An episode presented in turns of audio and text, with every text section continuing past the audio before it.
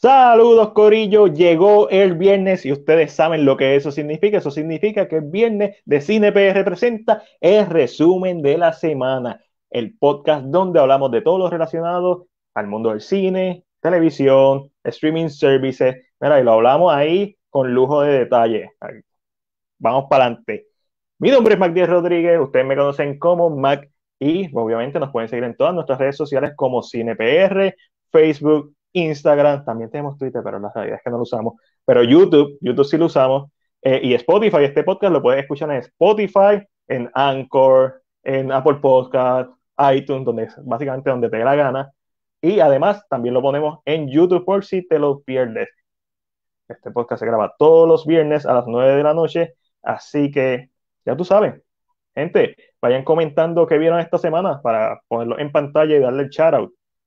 En el episodio de hoy nos acompaña uno de los nuevos talentos del, del blogging.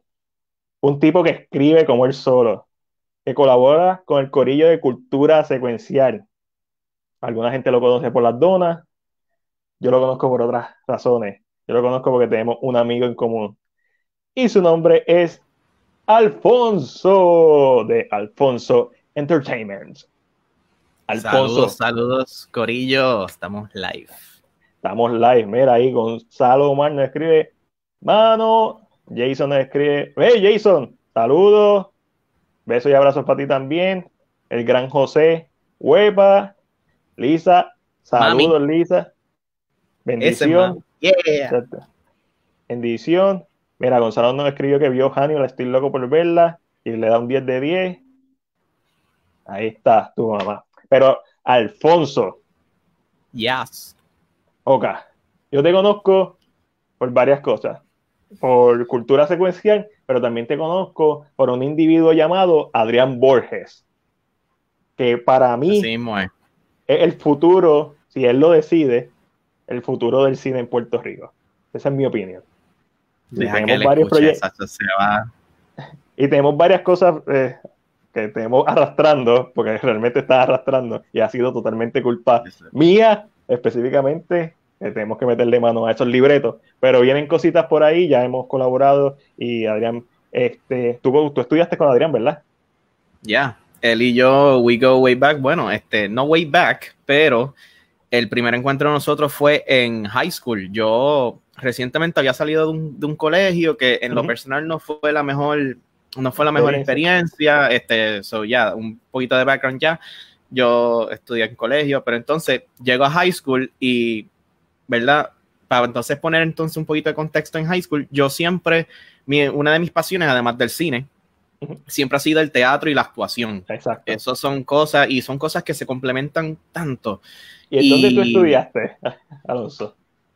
Entonces, ¿verdad? ya, perdóname, Alonso, Alonso sobrino, eso es otra cosa. Sí, este, nada, entonces, ajá, en la, eh, esta escuela, la escuela mágica, mi, mi, ¿cómo se dice? Dios mío, mi... Tu alma mater. Mi, mi alma mater, donde nos conocimos fue en la José Julián Acosta, en el viejo San Juan, la ESET de San Juan, la escuela especializada en teatro, la única en el Caribe, especializada en teatro. Y, y, desde, yo me acuerdo que desde el primer día ya conectamos porque no, la maestra no, nos mandó introducirnos en inglés y me acuerdo ah. que, ajá, normal, yo, mire, hello, my name is Antonio, I would like to be an actor, producer, director, whatever. Y ya ahí Adrián ya yo estaba mirando y, y sí, y conectamos y eso, y, y ever since we've became best friends, sí, pues, ¿qué puedo decir? En mi housemate. Sí, sí. yo estoy, yo daría lo que fuera porque la gente viera dramas rivales, porque todo nuestro público viera dramas rivales obviamente esto mucha gente no sabe de qué estoy hablando, es una película, like a legit movie, dos horas de duración, pero bien hecha, y Adrián la llevaba haciendo posiblemente desde los 15 años, me refiero a todo el proceso de escribirla, reescribirla, yo fui parte de ese proceso en algún momento, a, ayudarlo, Adrián tocó muchas puertas, mucha gente le dijo que no, mucha gente lo ignoró, mucha gente le dijo sí, hablamos, este, pero Adrián la grabó dos veces, que es que tengo una bola eso sí que está cabrón. Esto está, tan ridículo. Y el producto final es de sentirse orgulloso, digo yo. Y cuando tú tienes en cuenta todos los pormenores es un producto que no tiene que, nada que envidiarle a algunas producciones hechas por personas más establecidas, hechas con mucho más dinero, porque la más rival se hizo con el presupuesto de un sándwich. ¿verdad? Eh, comprar el sándwich, comprar el queso, comprar el jamón y con eso comen los actores y, y el crew y vamos para adelante. Con mucha pasión. Pero les mandamos saludos a Adrián, pero este no es Adrián, no está aquí, estás tú. sí. Alfonso, ¿cuándo empieza tu pasión por el cine? ¿Cuándo fue ese momento o qué pasó? Cuéntame. Bueno, lo que es la influencia del cine ha venido de, mi familia, tanto de papi, de mami, mis abuelos, mis tíos. Ellos son, ¿cómo te digo? Ellos son como nosotros, son geeks, les encanta eso de, la cultura. Y eso sí, yo lo, pegaría más a lo que es mi mamá, mi papá y mis tías. Mis tías, eh, mis tías, papi y mami en particular, son los que, de, los que moldearon de cierta manera mi, los gustos míos de, de película, así, este lo que es papi y mis tías, yo lo atribuyo más a lo que son los, los 80 y los 90. Los Blockbuster así, o sea, si no fuera por ellos, yo, yo no hubiese visto Back to the Future, películas así como Alien, um, y basically casi todos esos blockbusters de los 80s. Entonces, de, de, mami, pues puedo atribuir lo que ya es lo más moderno y el, y el cinearte, el artsy fartsy, por decirlo así. El artsy fartsy. Sí, el artsy fartsy no me gusta cuando la gente se va a hablar mucho más artsy partsy y como que se le se sube en la nube. Pero I love fine arts. Eh, no todas las películas, como siempre, porque hay buen cine y hay mal cine en todo. Yeah. So, so yeah. Teniendo. Ay, es que se. No, no te preocupes. Teniendo en cuenta esos gustos de, de familia, pues Mam, ah, otro detalle, mami. Mami fue una casting director en las primeras, en, yo creo que en la primera agencia de talento que hubo aquí, en la agencia Miramar. Um, casi todos los actores de Puerto Rico pasaron por, por Miramar y, y, y you know, más, so, siempre el cine ha estado de manera directa e indirecta. Um, entonces, no. La cosa es que a, a mí también en, en, escuela primaria siempre a mí me gustaba siempre me gustaba salir en las actividades, lo que era el baile, cualquier actividad que, que, que, era como alusión a performing y eso, pues yo, yo siempre lo veía como que, this is so good, esto es como que lo más marvelous y eso. Este, y it's funny to think que yo a mi mente chiquita, yo como que nunca decía, oh wow, las películas esto es que tú coges una cámara y empiezas ahí. No, yo pensé que las películas eran como una pantalla, una dimensión, whatever, que existían en realidad. Obviamente uno va creciendo y madurando y va aprendiendo de eso.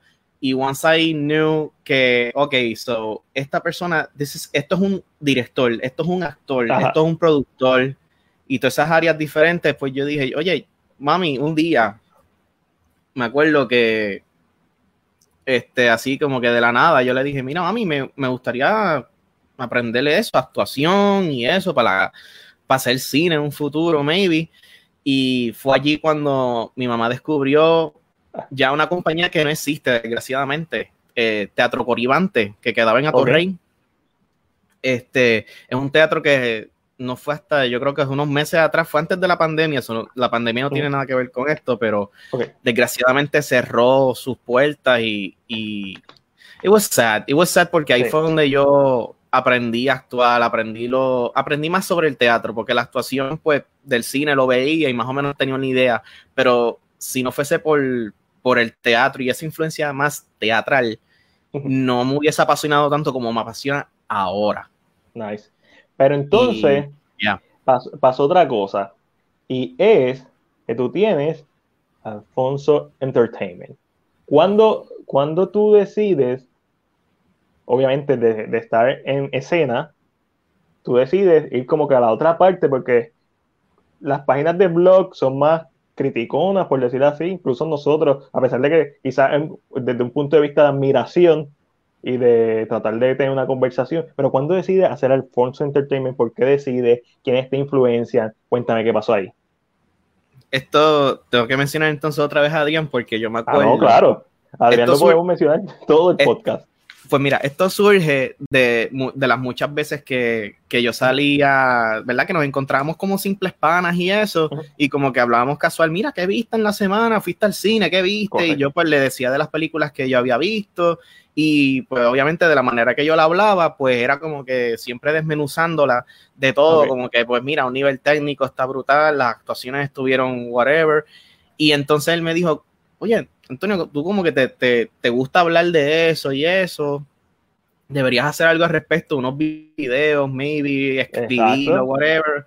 Y yo, pues, ahí, y yo como que me puse a pensar, y yo, ok, es, suena cool, pero me puse a pensar un día y yo, I think I should really ponerlo en práctica porque there's a lot I want to say, pero no encuentro el medium, o sea, yo no tengo, a, ahora sí, pero no tengo a Adrián 24/7 para yo decirle, mira, tal película estuvo buena por esto, por esto y por esto.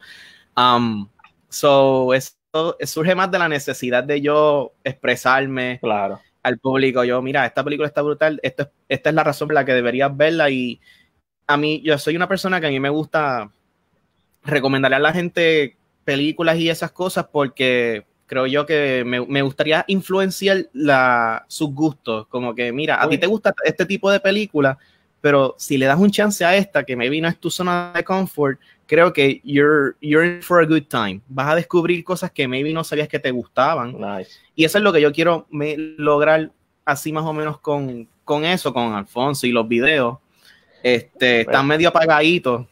Bueno, eh, tampoco es que está pasando mucho en el mundo del cine. Eh, vamos a ser honestos con todo esto y especialmente incluso nosotros que ponemos noticias básicamente 24/7, eh, no, no, tenemos mucho que poner porque no, no, están saliendo noticias, a pesar de que está el Comic Con at home corriendo, no hay mucho que poner.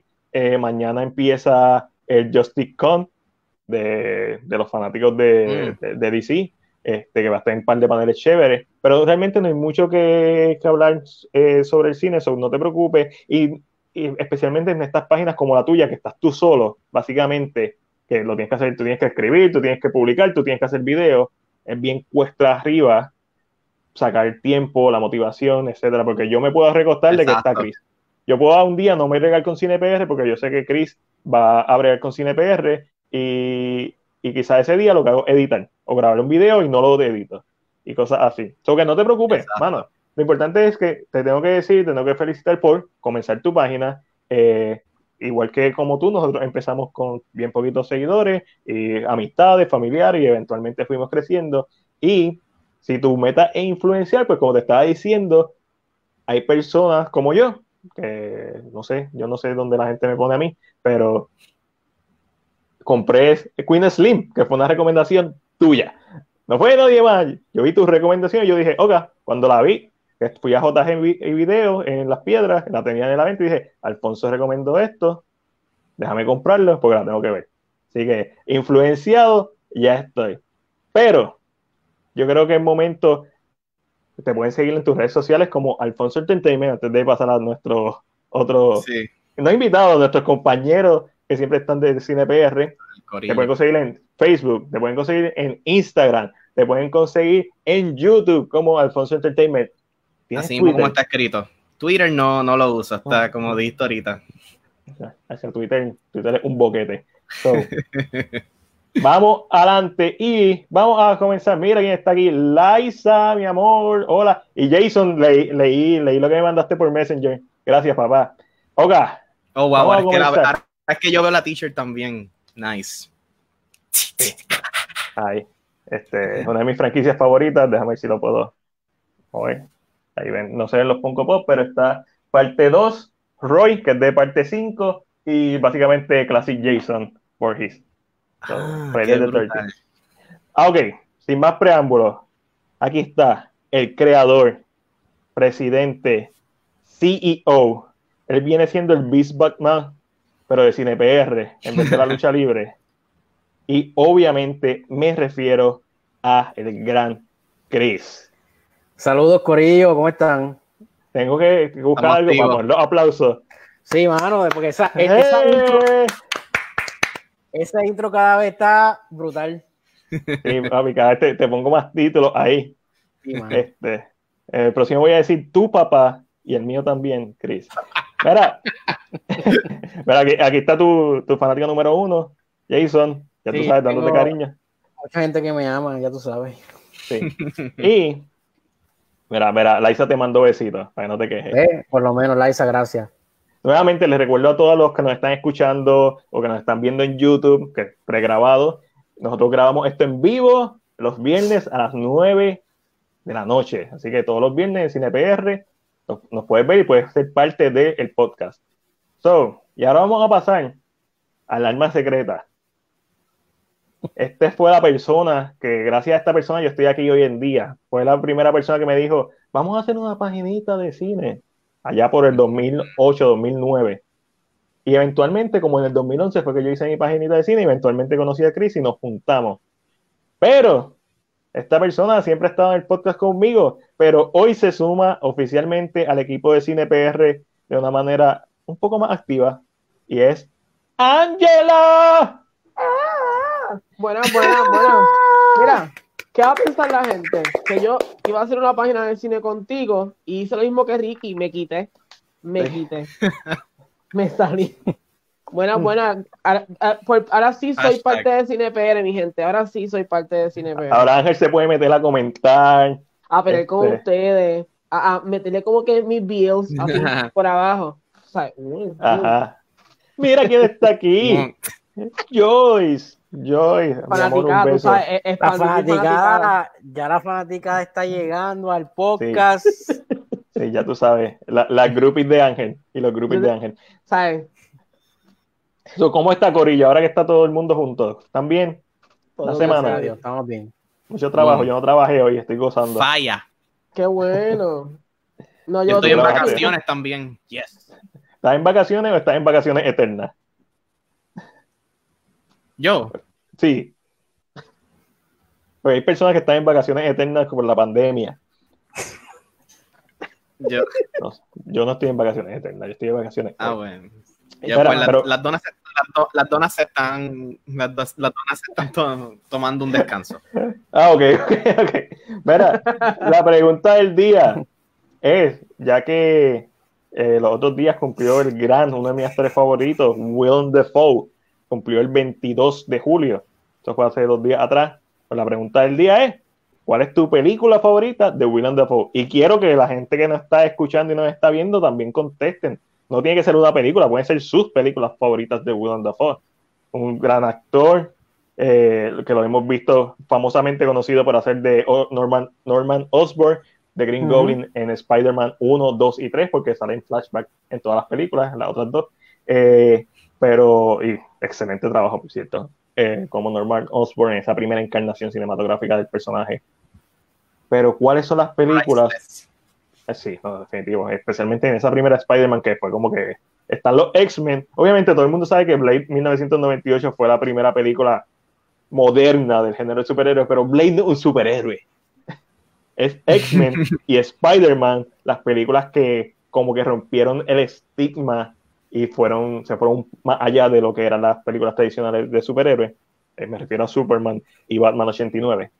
So, ¿cuál nuestro invitado? Alfonso, ¿cuál es tu película o tus películas favoritas de Willem Dafoe? Pues mi corazón, mi corazón está latiendo y mi alma también y están diciendo Spider-Man, Spider-Man. Pero, este, porque fue la primera vez que, fue la primera vez sinceramente que yo vi a Willem Dafoe y, y, sinceramente su Norma Osborn es excelente. Este, bienvenido a quien lo encarne en un futuro pero William Defoe va a tener un, lugar especial en mi corazón, por eso nada más. Este, pero si me voy a ir por, una película que se reveló a un nivel actoral y que, y que demostró su, verdadero talento, me tengo que ir con The Florida Project. Nice, nice.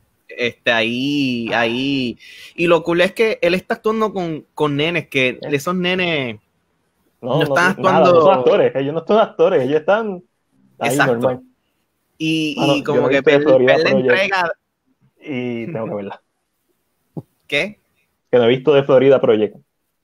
Muchacho. Está como que, bueno. está como que en mis listas de mods porque lo que es Ethan Hawke y lo que es Willem Dafoe son como que actores que yo trato de ver todo lo que ellos producen, todo lo que es de ellos. Denzel Washington también está en esa misma lista, este, eh, Charlie Theron, eh, eh, ah, Kate Blanchett, porque son actores como que tú tienes que ver lo que ellos hacen, Jessica Chastain, y Pro, Project está en mi lista desde hace, uff. Pues I will, I will. Chris, tus películas favoritas de Willem Dafoe. Pues mira, Alfonso dio en el clavo. Yo iba a decir de Florida Project. Eh, yo la vi, yo la vi este año que está en Netflix. Eh, y la vi porque me primero, como yo trabajo en residenciales públicos, la película toca ese tema. Pues me gustó un montón el personaje, el personaje de Willem Dafoe de esos personajes que son bien grumpy, pero le coges cariño.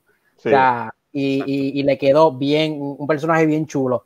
Pero ya que él dijo Florida Project, pues me voy con mi, con mi segunda, eh, The Lighthouse. El personaje de Lighthouse me mató por completo, eh, se la comió. Yo pienso que Willem fue uno de los actores que, que, que, me da mucha pena que no se haya ganado un Oscar todavía. O sea, este lo merece hace rato. Es más, eh, con, con, con The Lighthouse, la actuación de él fue mejor que todas las actuaciones nominadas. Sí, él, él, él, tiene que estar en la lista, obviamente, de los mejores actores de todos los tiempos. O sea, sí.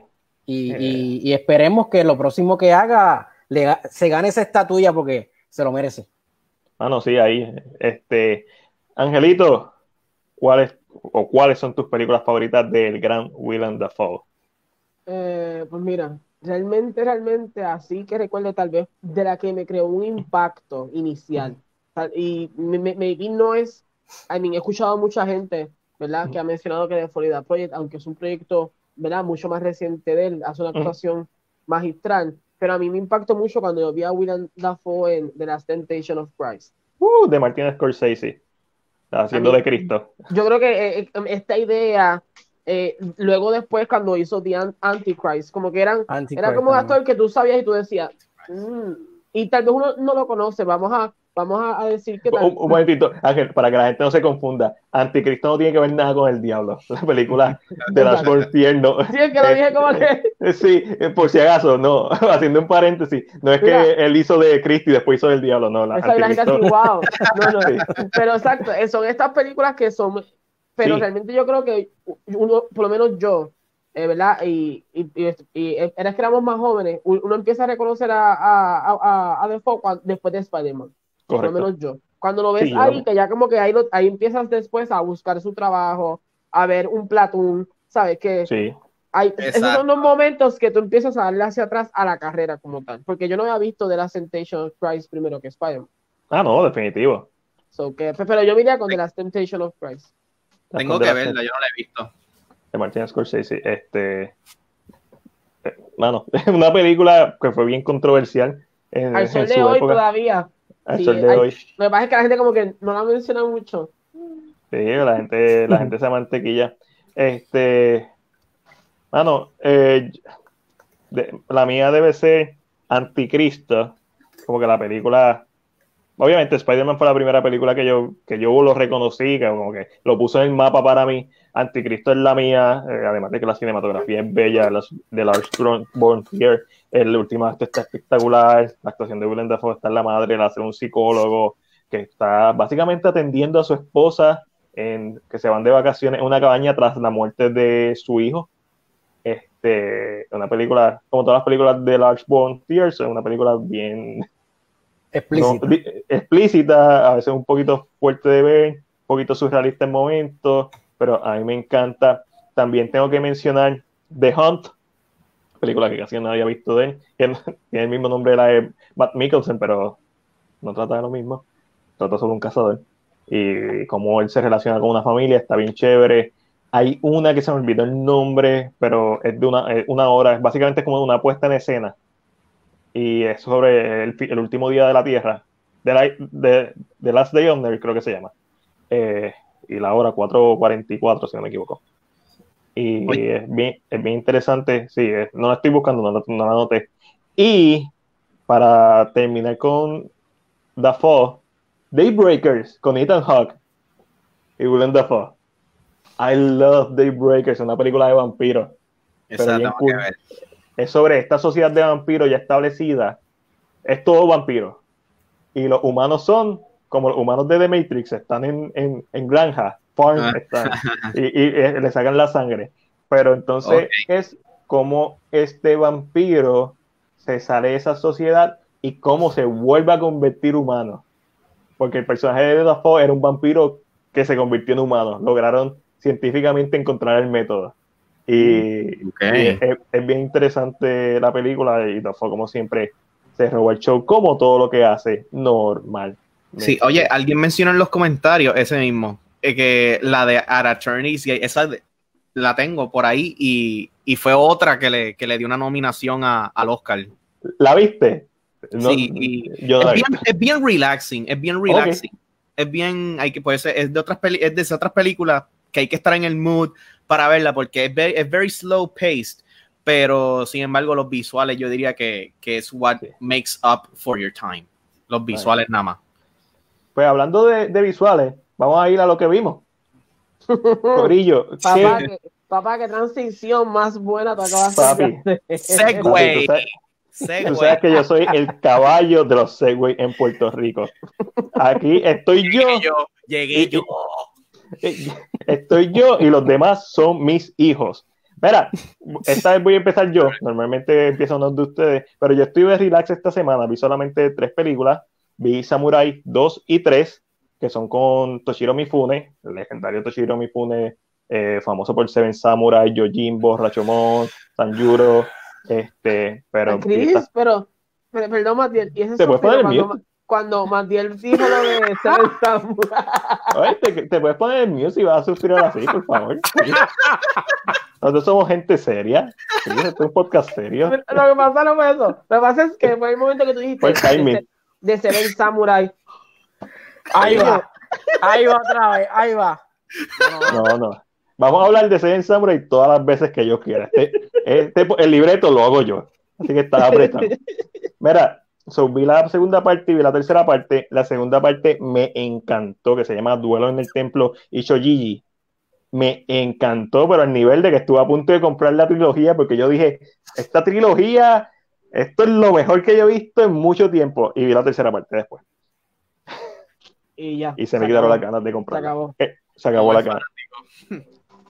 No necesariamente, es que la tercera parte yo creo que intentó poner muchos elementos que no necesariamente se trabajaron bien durante la primera y, segunda parte, que independientemente, individualmente como están los movies, son eficientes y efectivas, especialmente la segunda, pero la tercera se siente como está cocha que termina con una escena espectacular, el último duelo de la, de la tercera película está en la madre, pero la película overall, la tercera no funcionó, me compraría la, la segunda. Y hablando de, y Chris me recomendó, porque yo le pregunté a Chris que me recomendara película, me recomendó que viera Primal Fear de 1996, protagonizada por Richard Gere con un joven Edward Norton. ¡Qué peliculón, Chris! ¡Qué peliculón! Yo cogí la suscripción de Star, el free trial de Star, que fue un peo salirme de él, porque te lo meten ahí, está más oculto, está más oculto que Rolandito. Este, sí, tienes que como que entrar a la buscarlo, buscar eh, suscripciones. Es lo, horrible. Lo, lograste por el teléfono, pero fue un freaking peo. Fue como, eh, básicamente, suscríbete y te vamos a empezar a cobrar en un mes porque no vas a encontrar cómo salirte de esta suscripción. pero no lo encontré. Todo se puede en esta vida. Pero la, una película sobre este abogado que, que se mete, un abogado de, de alto nivel que se mete a defender pro bono, o sea, que no le van a pagar a este acusado del asesinato de un arzobispo. Que, y es un nene, un nene de 19 años. Y la película es un thriller psicológico, de, dramático, de, de juicio, que está en la madre. El fucking twist está ridículamente duro. Tremendo, tremendo, tremendo. Tremenda película, gracias Chris por la recomendación. Así que con eso te paso la batuta a ti, Chris. ¿Qué viste esta semana? Yo solamente vi una serie eh, la serie de la que todo el mundo está hablando. Curse. Oscuro Deseo. Habla. ya sí. Ya. Eh, Abunda. Eh, una serie, no voy a hablar de la trama porque para, para ser honesto con ustedes y para hacer un proyecto mexicano, y quiero decir que la trama está buena. O sea, la trama está buena porque tiene muchos giros inesperados y tiene mucho, mucho, mucho suspenso. Ajá, ¿qué va a decir? Ah, ¿Estás queriendo decir que los proyectos mexicanos no son buenos? Eso es lo que yo acabo de decir. No, no, no, lo que voy a, no, no, porque lo que voy a hacer es lo siguiente, la gente la está catalogando como una telenovela, por, solamente porque sale Maite Peroni y porque es mexicana. No, la serie está bien hecha, una, tiene una buena fotografía, no tiene nada que enviarle a los proyectos. Y Netflix, Netflix sabe cómo vender las cosas, aunque no sean buenas. Eso, esa es la verdad. Eh, eh, no es buena, pero la supieron vender. Puedo de, eh, es que tengo. ¿Es buena o no? ¿Es buena o no? Eh, es buena para ser original de Netflix, es mala para, es mala para, espérate, es mala para ser original de Netflix, es buena para hacer una producción mexicana. ¿Eso es lo que tú quieres decir? Eso es lo que quiero, ese, ese es el entre, como el entre línea, sí. Pero fíjate, me gustaron, me gustó, eh, como te dije, me gustó, me gustaron unas cuantas actuaciones y la serie quedó en un limbo, so va a haber una segunda temporada y lo voy a ver porque así soy yo, así soy yo, veo mierda y después estoy hablando de ella. Muy bien. So, antes de pasar con, con Ángelo y después con Alfonso, Chris, esta, esta, esta serie ha, dado de que hablar por sus desnudos. Eh, ¿Sale algo digno de ver? Todo no sale full frontal. Ah, pues eh, si eso es lo que, lo que estás pensando. Tú sabes que eso es lo que estoy pensando. Nosotros tenemos conversaciones antes de empezar el podcast. Yo te dije que yo busqué esto en Pornhub y no sale nada. Eso fue lo que yo te dije. Sale, sale las nalguitas de, de, del protagonista, unas nalguitas de bebé ahí. Eh, pues, a, la, a, la, a, los adolescentes le va a gustar, porque si le gustó 365, esa le va a gustar más. Yo, yo opino que la persona que le gustó eso no tiene su gusto desarrollado todavía. O, o quizás lo está viendo como más fantasía. se, nos, se, nos, fueron cinco, cinco personas que estaban No, no lo dudo cuando yo Pero, pero ¿sabes qué? Esas cinco personas que se fueron tienen gustos de mierda. Ay, Dios mío, se me, van, se me van a seguir Ángel, está directo. ¿qué tuviste? Y yo así, mira, mira, mira, y de verdad, verdad, vamos a ir con lo que yo vi. Eh, esta vez no, no, no, ay señor, me está nervioso me puse. Eh, esta vez no vi mucho. Eh, vi Agents of Shield como toda la semana, sale miércoles, lo veo jueves muy bien, quedan cuatro episodios, siento que es la mejor season que han tenido. Um, eh, se siente bien hecha, se siente, algo que yo siempre he repetido es que desde que se dejaron, desde que trataron de complacer, dejaron de complacer la idea de que eran del MCU, ellos se han soltado por ahí, son su propia serie, lo cual es lo mejor que ha pasado. Eh, he estado jugando mucho, el último juego que jugué fue Rise of the Tomb Raider. Nice. Ah, bueno. ¿sabes? Pues, ¿sabes? Yo soy una persona que yo no pago, espero que lo den gratis en el, en el Plus. El Play Store. ese es mi truco. Y ayer, ayer, fue la conferencia de Microsoft. No vi nada. No sé, yo creo que no he visto yo la vi. Y, y, lo, y, lo, jugué, está bastante bueno, es, interesante. Eh, si te gustó el anterior, más o menos sigue el mismo ritmo. Eso. Eh, es, es, bastante bueno. Yo realmente lo hago para entretener la mente un poco. Y, ¿Rise es el segundo o el tercero? Mm, buena pregunta. Creo que el segundo. Creo que sí, yo creo que es el dos. Es que los títulos de esa franquicia, obviamente, está el primero, que es Tomb Raider, está Rise of the Tomb Raider. Y I am, I am ready de Tomb Raider. Eh, I am ready de Tomb Raider, porque no sé qué va a pasar con Tomb Raider, el título. Y está el tercero. So, Pero, ¿viste, ajá, ¿viste Agent of S.H.I.E.L.D.? Agents of S.H.I.E.L.D. jugué Rise y lo último que vi, que lo vi hoy, eh, lo vi hoy, fue Radioactive, que es la película de ah, Rosamund Pike. Sí. ¿La viste? Cuéntame. La vi, ¿qué pasa? Eh, normalmente yo antes no estaba muy pendiente de estas cosas, pero ahora cuando yo veo una película me hago la misma, por lo menos Matías siempre me ha enseñado que tú te preguntas si podía haber una mejor película. Exacto. Y con esta se siente así. Wow. Se, se, siente que podía haber una mejor, o sea, que había más, que se podía hacer algo más. Se siente. No es que en parte le quita a, lo que es la película porque me la disfruté cuando la estaba viendo. Eh, pero yo considero que la historia de Marie Curie, que de eso es lo que trata específicamente, es la historia de ella, eh, es, una historia bastante complicada para navegar y como que no sé, es una película que dura uno, una hora y una hora y cincuenta. Dura 109 minutos. A mí, y como que hay algo como que no cuadra. Todavía no sé, como la estaba viendo, dije, déjame verla porque es lo que ha salido, qué sé yo, y está Rosamund Pike, que hace un trabajo excelente. te la puede poner como esta mujer, como, como esta, eh, esta física que es buenísima en lo que hace, pero también te la pone como una mujer bien débil en sus momentos porque tiene un trauma. Y yo creo que eso se usó muy bien. Claro, eh, visualmente la película a mí me gustó mucho. Ok. Como está dirigida y cómo está grabada, a por lo menos a mí en lo personal me gustó. Hay una escena que esto no es spoilando nada porque es un baile que hay en la película, que hay una bailarina bailando.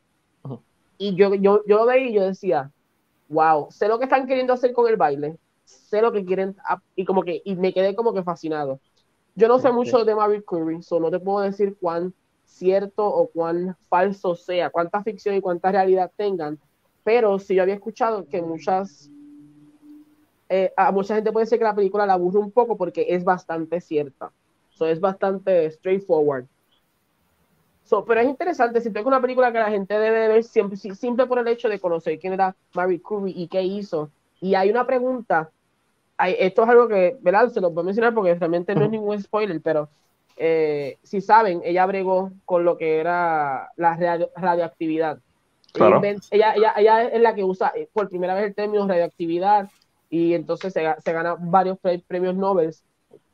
Pero se gana dos, ¿verdad? Creo que es la primera persona que se gana dos. La primera mujer que se gana eh, un premio Nobel. Es la primera mujer que se gana dos premios Nobel y la única que yo creo que se ha ganado dos en dos en dos campos diferentes física y química wow durísima eh, pero a la misma vez hay como una pregunta que no sé si eso es lo que quiere hacer la directora una pregunta bien leve de que si lo que hizo Marie Curie fue entregarle al mundo un mal que ahora mismo es inmenso que es bastante poderoso claro y está como esa pregunta y tú como que en tu mente tú dices mm, como que te, cuestionas si lo que ella hizo fue algo que fue un buen descubrimiento, realmente empeoró la humanidad, porque en un momento dado hasta vemos una imagen de Hiroshima. Ok, Uy. No pero me la vendiste. Es interesante. Yo tengo una película que la gente debe ver. Tal vez no guste, tal vez una, una película que ves una sola vez, pero siento que se debe ver. Y, además Rosamund Pike que es una mujer que es hermosa y se le ven las nalguitas, preciosa, preciosita. ah, pues bien. So, Alfonso, ¿Qué tuviste esta semana? Pues esta semana yo soy también una persona que le gusta jugar mucho, soy yo yo desde que salió el juego yo le estoy metiendo por ahí para abajo es por, porque siempre hay challenges y eso, el juego de Doom, Doom Eternal. Doom Eternal. Yo soy un huge, huge Doom fan. Este, so ya, ese juego, ese juego es como, es como un overload, es todo lo que tú quieres en un juego y damn, es como que pues ese juego es rock and roll, ese juego es heavy metal. Es, ese juego... es, es, testosterona. Es testosterona. Eso es un video game. Tú sabes que hay muchos video games que están buscando hoy en día ser más realísticos, que eso tiene su mérito por su, por su propio, por su propia parte, tiene un mérito. Doom es un fucking video game. Es como que. Es lo que tú llamas legit un videojuego. Es badass. Exacto pero exacto, pero en, en, otra, en verdad, por otro lado, que la vi hoy mismo, este, la tengo aquí, se llama It Comes at Night. Con, ah, a mí no me gustó con Joel Edgerton. Sí, yo la vi. Este, ¿Qué tal? ¿Te gustó a ti? Sí, como ciego. A, a, a mí me gustó yo siempre, yo siempre veo estas películas. Mira, el que me conoce sabe que yo soy un huge fan de, de, de las películas de A24, son las películas responsables de, de, las que ya mencionaron, como Florida Project, lo que es Midsummer, Hereditary, Lighthouse. Lighthouse, hello. Este, sí, son de la, son la, las distribuye la misma casa y ellos son notorios por especializarse en películas que son bien artsy fartsy, pero que son bien hechas, son bien hechas. Este So, yo me compré esta película también porque pues ya había visto un par de reviews y, y eso, y, y, es de esas películas que dicen, ah, maybe el póster se ve de esta manera, pero no te dejes llevar por lo, o sea, don't judge it by its cover. So, yo la vi con, con, ese, con esa mentalidad, ok, vamos a ver qué, qué introduce, y um, no es por nada, pero verla en estos tiempos de COVID-19 y pandemia eh, la hace más scary. Es como un suspenseful film porque en esta película está en este mundo que es, es, post, es post-apocalyptic porque algo pasó, me, hay una enfermedad por ahí. Pero no te dicen nunca qué fue. pero esa, pero then again, eh, que eso fue, ese, por ese lado me gusta, porque te deja por, te deja a que tú interpretes lo que está pasando. Eh, porque nunca te dicen qué es el it. Eh, pero se puede asociar que es fear, fear itself, que fear can be anything que, que ustedes les tenga miedo. Si a mí me dan miedo, por ejemplo, las iguanas, pues, ok, fear es una iguana y lo que ustedes y lo que ustedes piensen. Pero sí estuvo bastante interesante y es Day 24, so vino bien, vino bien y en estos tiempos y, estaba en el mood para verla. Nice. pues, ya que hablamos de lo que vimos esta semana, es tiempo de pasar a Coming Soon, donde hablamos de todo lo relacionado a las noticias del mundo de entretenimiento, cine, televisión, streaming services. No, solamente cine y televisión. Los streaming services tienen su propia sección. Eh, espérate, los streaming services no tienen su propia sección. Netflix tiene su Y los demás. Y los demás. Netflix, y los demás. Tienen su propia sección. Exactamente, pero hay, que, poner las cosas como son. Netflix pero, y los demás, y, los hijos de Netflix. Este, mira, vamos a hablar de las noticias de esta semana y el COVID se suma nuevas víctimas cinematográficas a su body count. Esta semana es una que me llenó mucha alegría a mí. Se fue Mulan, esa no me dio alegría que se fuera. Este, eh, se fue de Conjuring, la atrasaron para el año que viene, me da lo mismo las secuelas de Avatar que la estamos esperando desde el 2009. Lo ya son normal, ya son normal. Star Wars, súper lo mismo. Black Adam, me da lo mismo. ¿Sabes qué no me da lo mismo? Tenet. Tenet. Atrasaron Tenet. Christopher Nolan perdió. Me fucking alegro. Sea la madre. Tenet estaba en mi lista de más esperadas del año, sigue estando. Estoy loco por verla, no me, no me malinterpreten. De hecho, Mac de la Tierra 2 la vio, hizo su crítica de Tenet, la pueden ver en YouTube. So, en una realidad alternativa, nosotros vimos Tenet y es un peliculón. Estoy loco por verla. Eso que quede bien claro. La actitud prepotente de Christopher Nolan de ser el salvador del cine en los tiempos del COVID me la explotó al punto de que el estudio como que le tenía miedo, no, vamos a retrasarla, ese tipo de estupideces. So, la retrasaron, no tiene fecha, indefinidamente, o sea, va a, va a estrenar el año que viene probablemente, o si acaso a final de este año, si todo mejora. So, y obviamente la retrasan porque Estados Unidos no está bien, los casos de COVID en Estados Unidos no han disminuido, y China, la que es el segundo mercado más grande del mundo en cine, la consideraba demasiado larga para ponerla. O sea, que China no iba a permitir ponerla. China dijo, perdón, perdón. literal perdiste tus dos mercados grandes. So, adiós, Tenet, posiblemente para el año que viene. Loco por verla nuevamente. Me alegro que la hayan atrasado porque esta película era una película que nosotros íbamos a tener que ver y nos íbamos a tener que exponer por ir a verla. So, nice. Se puede tener con los panchos. Se fue, se fue. Vaya. Mira, aquí, vale, Angel, ah, José nos escribió que vio Battle Los Angeles, con una película de finales de los 2000. No te vamos a jugar, José, por lo menos yo. No te vamos a jugar. Este, so. Esa es la película que te obliga a ser del, del Army. Papi, sí. Sale pompeado. Este, papi, ahí sale. papi, esto es lo que es el Army. Yo tengo que pelear contra aliens. Duro. Pero hablando de estos retrasos, algo que me pareció interesante es que el presidente de la Asociación Nacional de Dueños de Cine, John Fishian, eh, recientemente comentó que él piensa que es un error que los estudios estén atrasando las películas, pero hay una lógica detrás de lo que él dice y es que sí, si la pones ahora la película, no va a ganar lo mismo. él está bien claro, vas a perder dinero. Pero ¿qué pasa? Si la atrasas para el año que viene, vas a tener un roto cuando tengas que hacer tu, tu eh, spreadsheet de, lo, de las ganancias del año. Lo que, se, lo que se llama la hoja de balance en español. Correcto, lo que es la hoja de balance va a tener un super boquete y básicamente no vas a ganar nada este año, lo cual significa pérdida. Porque no, no llegar al break even es pérdida.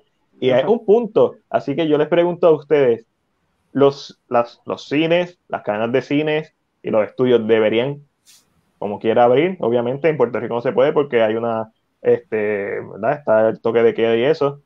Pero en caso de abrir, ¿deberían los estudios estrenar sus películas independientemente no ganen lo mismo?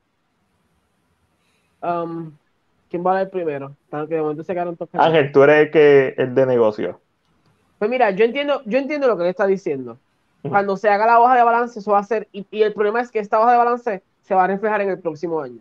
Claro. O sea, van a haber unas consecuencias a esa hoja de balance cuando llegue el próximo año y, lo entiendo, es bien entendible. Eh, yo entiendo que los, eh, ahora mismo los estudios tienen que pensar muy bien cómo van a hacer sus estrenos. Uno, mira qué países tienen casos bajitos. Tira la película ahí. O sea, empieza a soltarla.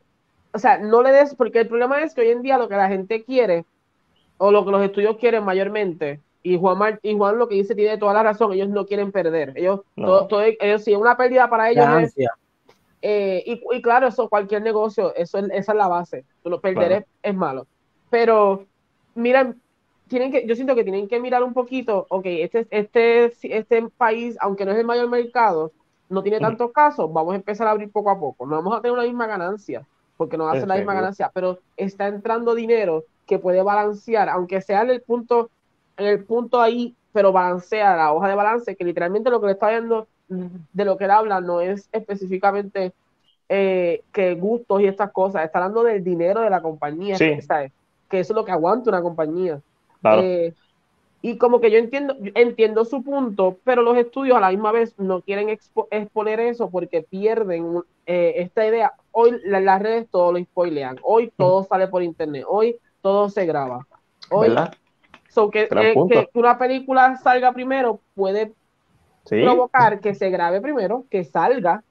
Piratear, por, piratear por algún lado y la gente la vea. O la spoileen, exacto.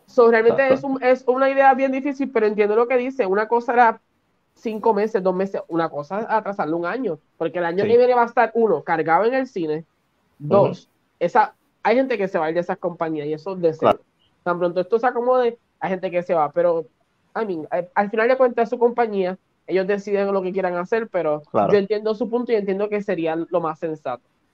Alfonso y Chris, ¿alguna pues opinión al respecto?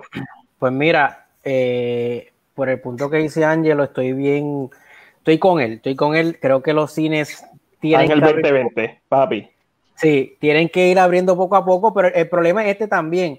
Tú estás cambiando todas las películas para el año que viene, pero ¿de qué van a vivir los cines ahora? O sea, ya, ya estaban hablando de que AMC está casi en, en la cuerda floja.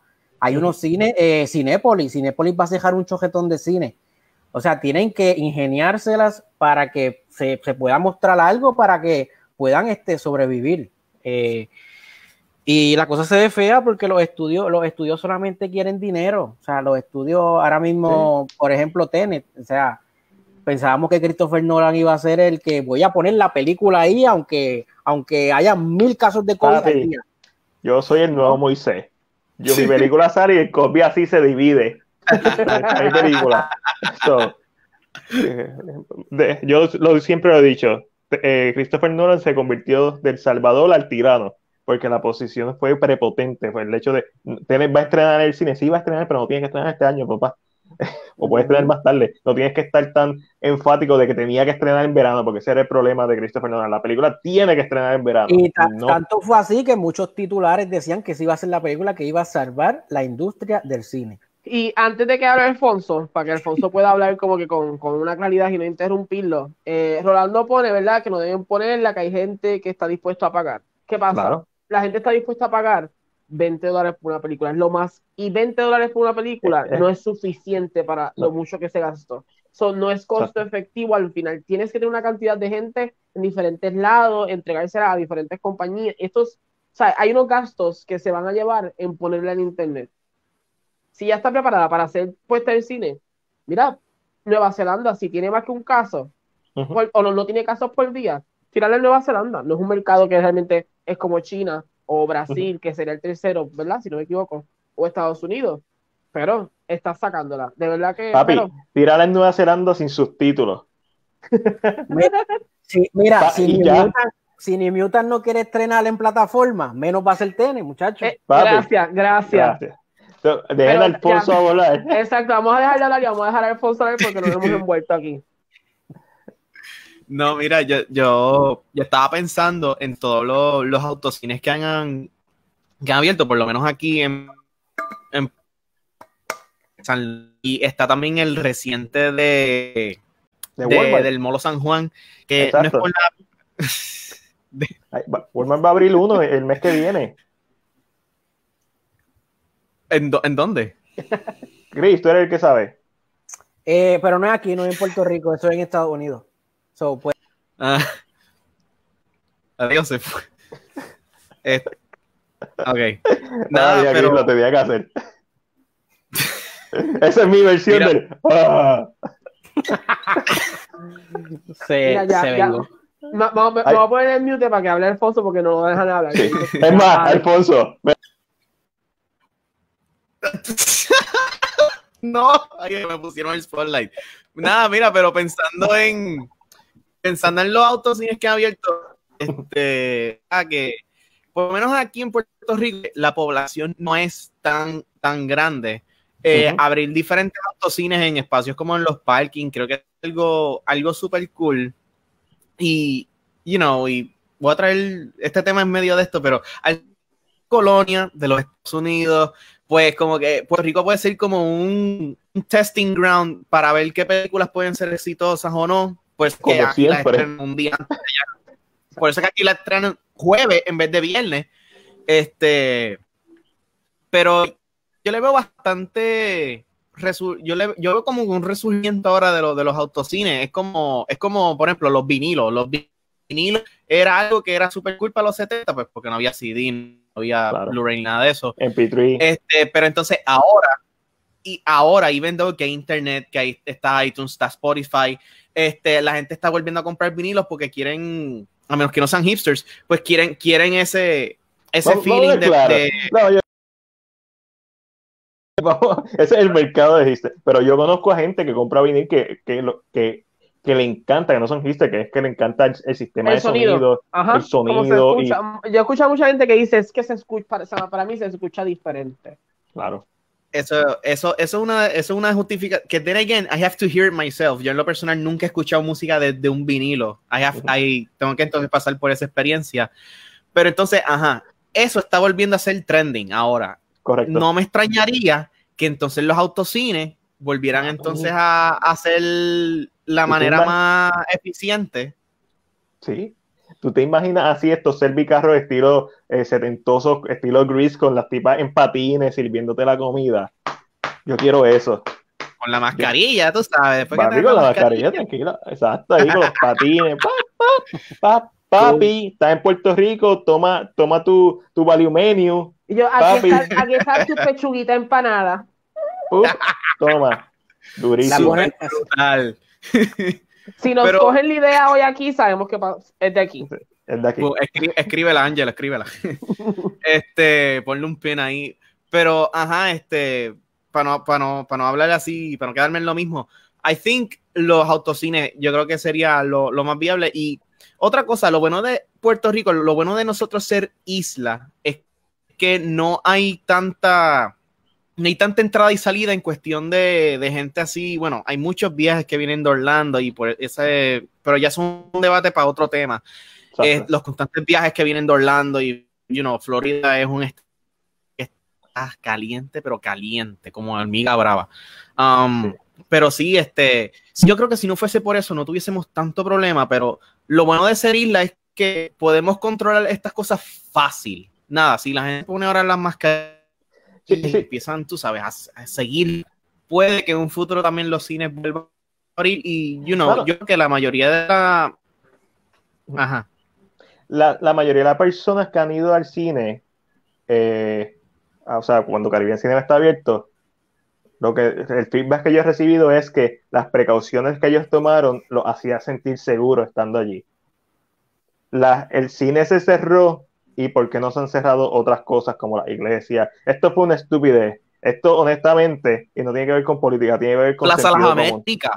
Plaza Las Américas sigue abierto. Cerraron los gimnasios, cerraron los cines cuando la salud es importante y los gimnasios estaban tomando medidas de, de precaución. Cerraron los cines, que todo el mundo, incluyendo Transfor Ortiz, puso un post referente a eso, personas que yo conozco. Eh, y, mano, yo pienso sí. que que, sí. mano, está cabrón. Puerto Rico está, ni no es Puerto Rico, eh, los líderes de Puerto Rico están cabros. Pero al final del día, ellos son los que toman las decisiones, nosotros solamente estamos criticando.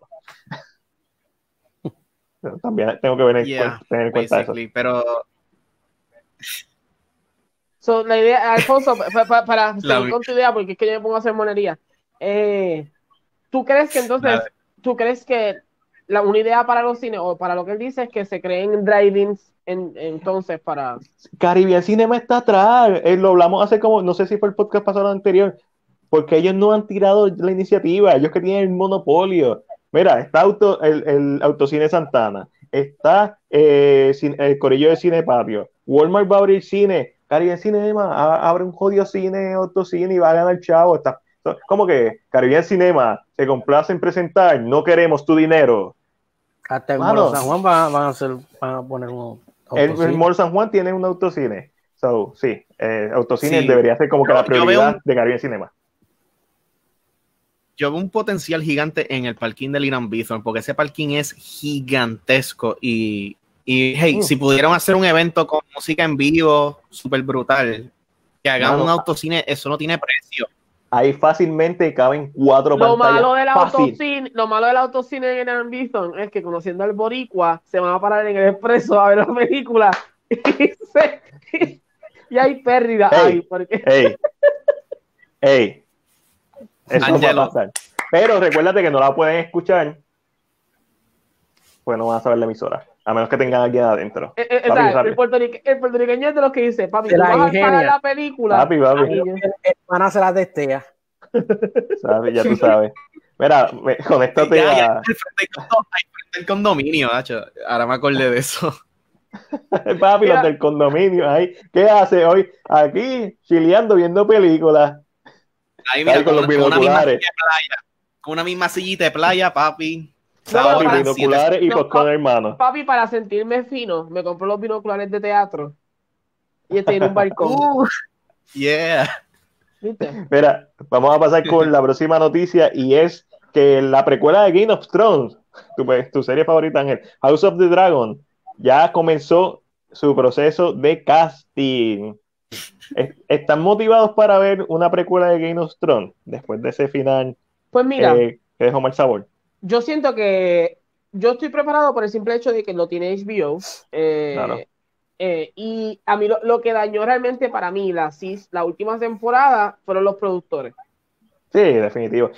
y esto es bien gracioso porque ellos cerraron, a pesar de que HBO le dijo, pueden hacer otra temporada. Ellos cerraron para estar en el universo de Star Wars y formar su película de Star Wars. ¿Y qué pasó? Ya no están ahí, se quedaron sin la soga y sin la cabra y me fucking alegro también. Entonces, como que el, el, en este caso, como que HBO le dice, mira, pueden hacer otra temporada porque realmente me está trayendo dinero. Game of Thrones sigue siendo la serie.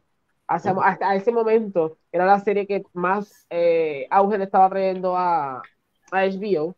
Y, y, ellos dijeron, ¿sabes? Nosotros no tenemos problema en hacer otra, en otra pero ellos quieren apresurarla.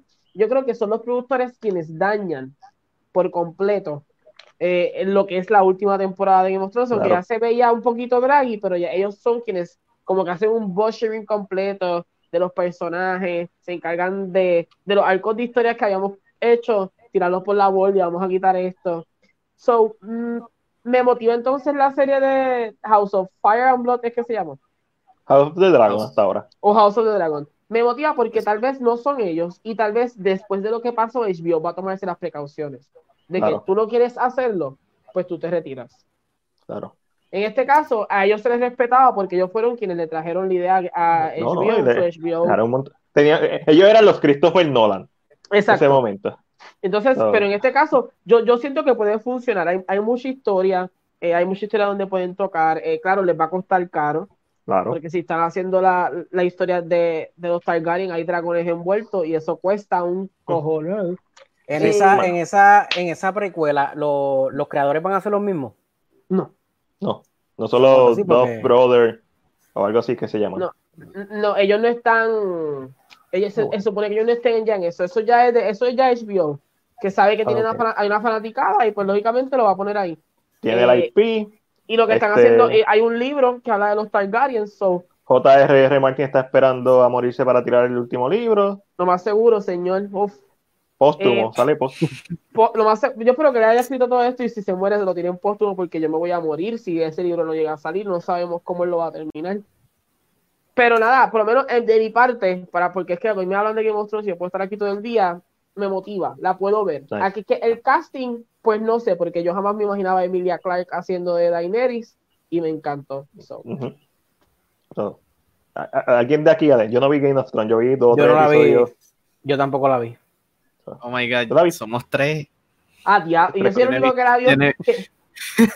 Ángel ahí tienes que ver, no solamente Ángel, eh, Ricardo me dijo, tienes que ver Game of Thrones, esta es la mejor serie, el primer season es lento, pero una vez pasas del primer season, está brutal, los personajes, bla, bla, bla, bla, y después del, del season 7, Coqui, nadie habla, nosotros hablamos de Game of Thrones. Yo todavía te digo que la puedes ver.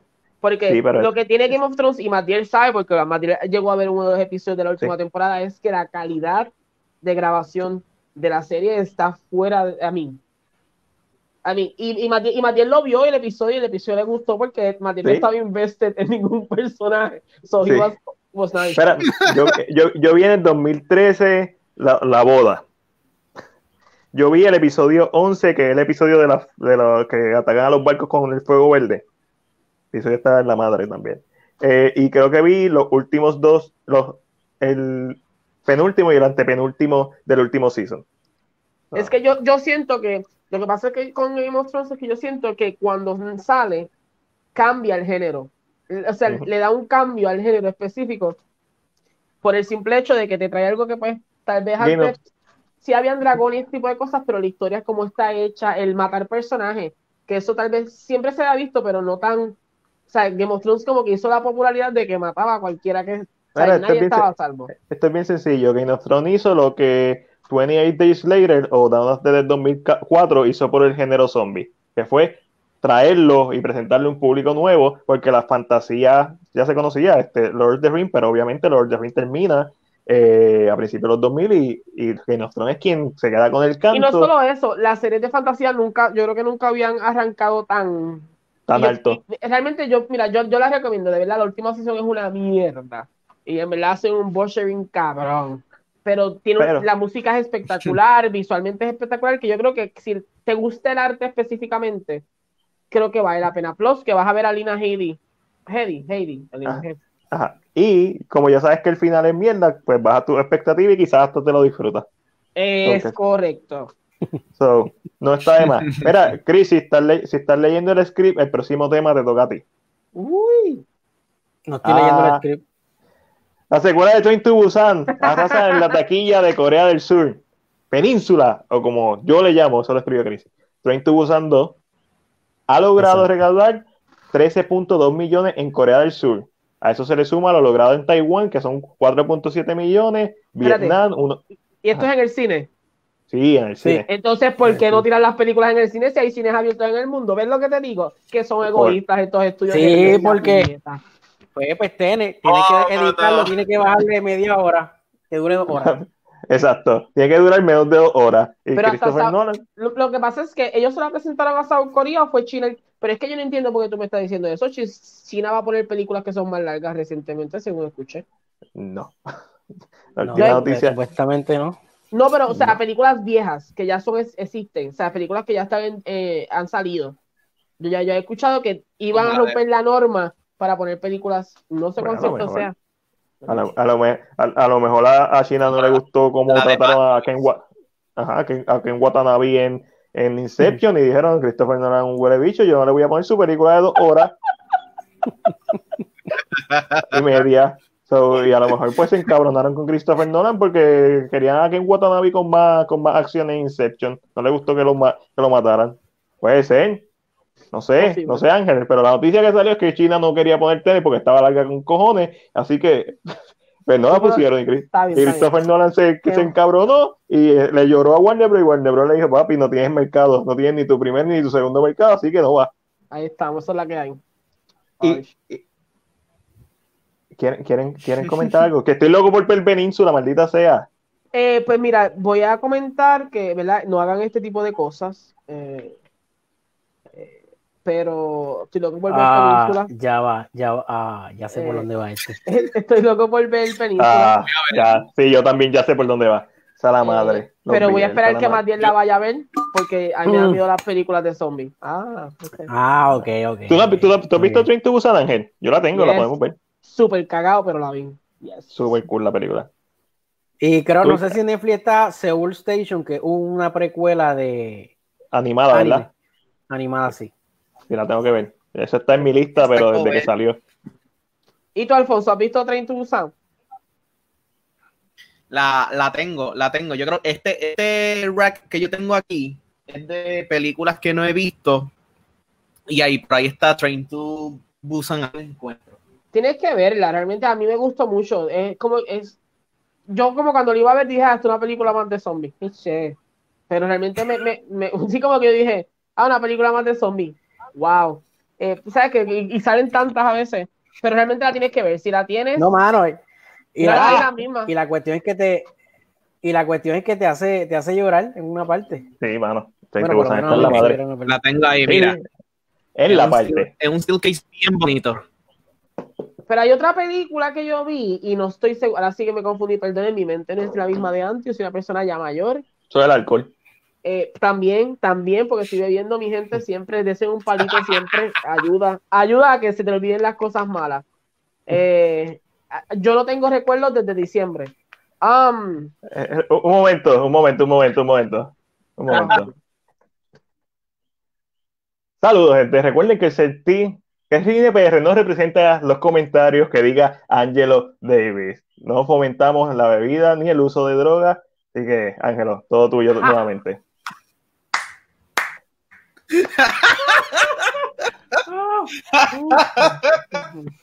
wow, wow. Vamos a tener que poner eso ahora al principio. Ah, los, comentarios emitidos por, Angelo Davis. David no representa ese, Pero estamos apretados porque ahora tú eres parte de Cine PR. Pero está bien en el podcast. El podcast se puede eso, Eso, eso viene con el package. Mira, eh, se me olvidó que iba. Ah, hay una película y no estoy seguro ahora de dónde es. Y no sé si ustedes la han visto. Que también es, si no me equivoco, de South Korea. Que hay una nena que se para cuando van a disparar. Esa misma es. ¿Viste? Yo, dije, es, que yo siento que he visto tanta cosa de allá, allá que estoy mezclando películas como por un tuit siete llaves. Y Era eso, estaba hablando de Host. Era una de las dos. De Host. Sí, que está la escena de la nena y está la bestia y... de Bon John Ho. De, bon, de bon John. No, no, pero estoy te usando. Ya, ok, está bien. Usando. The Host, The Host poniendo aquí. Es que me la compré hace poco y. Ah, qué sucio, esa yo no la tengo. Ahí, la tengo ahí. fue la primera película que vi de Bon Joon. De Bon Joon. La primera que vi. Fue la primera película la primera. que vi de Bon ¿Se recuerda la primera película que vieron de Bon Joon? Este, la primera mía fue Parasa, yo no sabía de él. La sabía película que... No, la, la Snowpiercer, tuviste Snowpiercer primero que Parasa y ah, No, yo la, yo la vi. Después. Ah, Ogya, Ogya, sí. Ogya. Ah, yo, creo que, yo creo que fue Ogya la mía. Después vi Parasite y después vi Snowpiercer. Sí, no, yo creo que la mía fue Snowpiercer, después vi The Host y después vi Ogya. Estoy, estoy buscando aquí la filmografía. Eh, Memories of a Murder, quiero verla porque dice que está bien dura. Y no sí. Yo creo que la mía, la mía fue Ogya. Sí, no, la mía fue Snowpiercer. No, peliculones.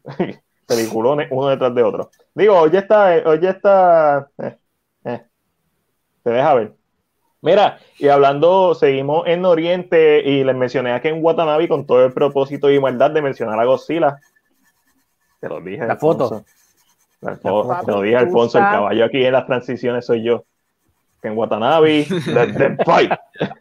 Godzilla versus King Kong. Ya salió una foto, la primera foto promocional de Godzilla versus Kong. Esta es como todas las personas que aman el cine y trabajan en tiendas como Kmart o Walmart odian los juguetes porque les spoilean las películas.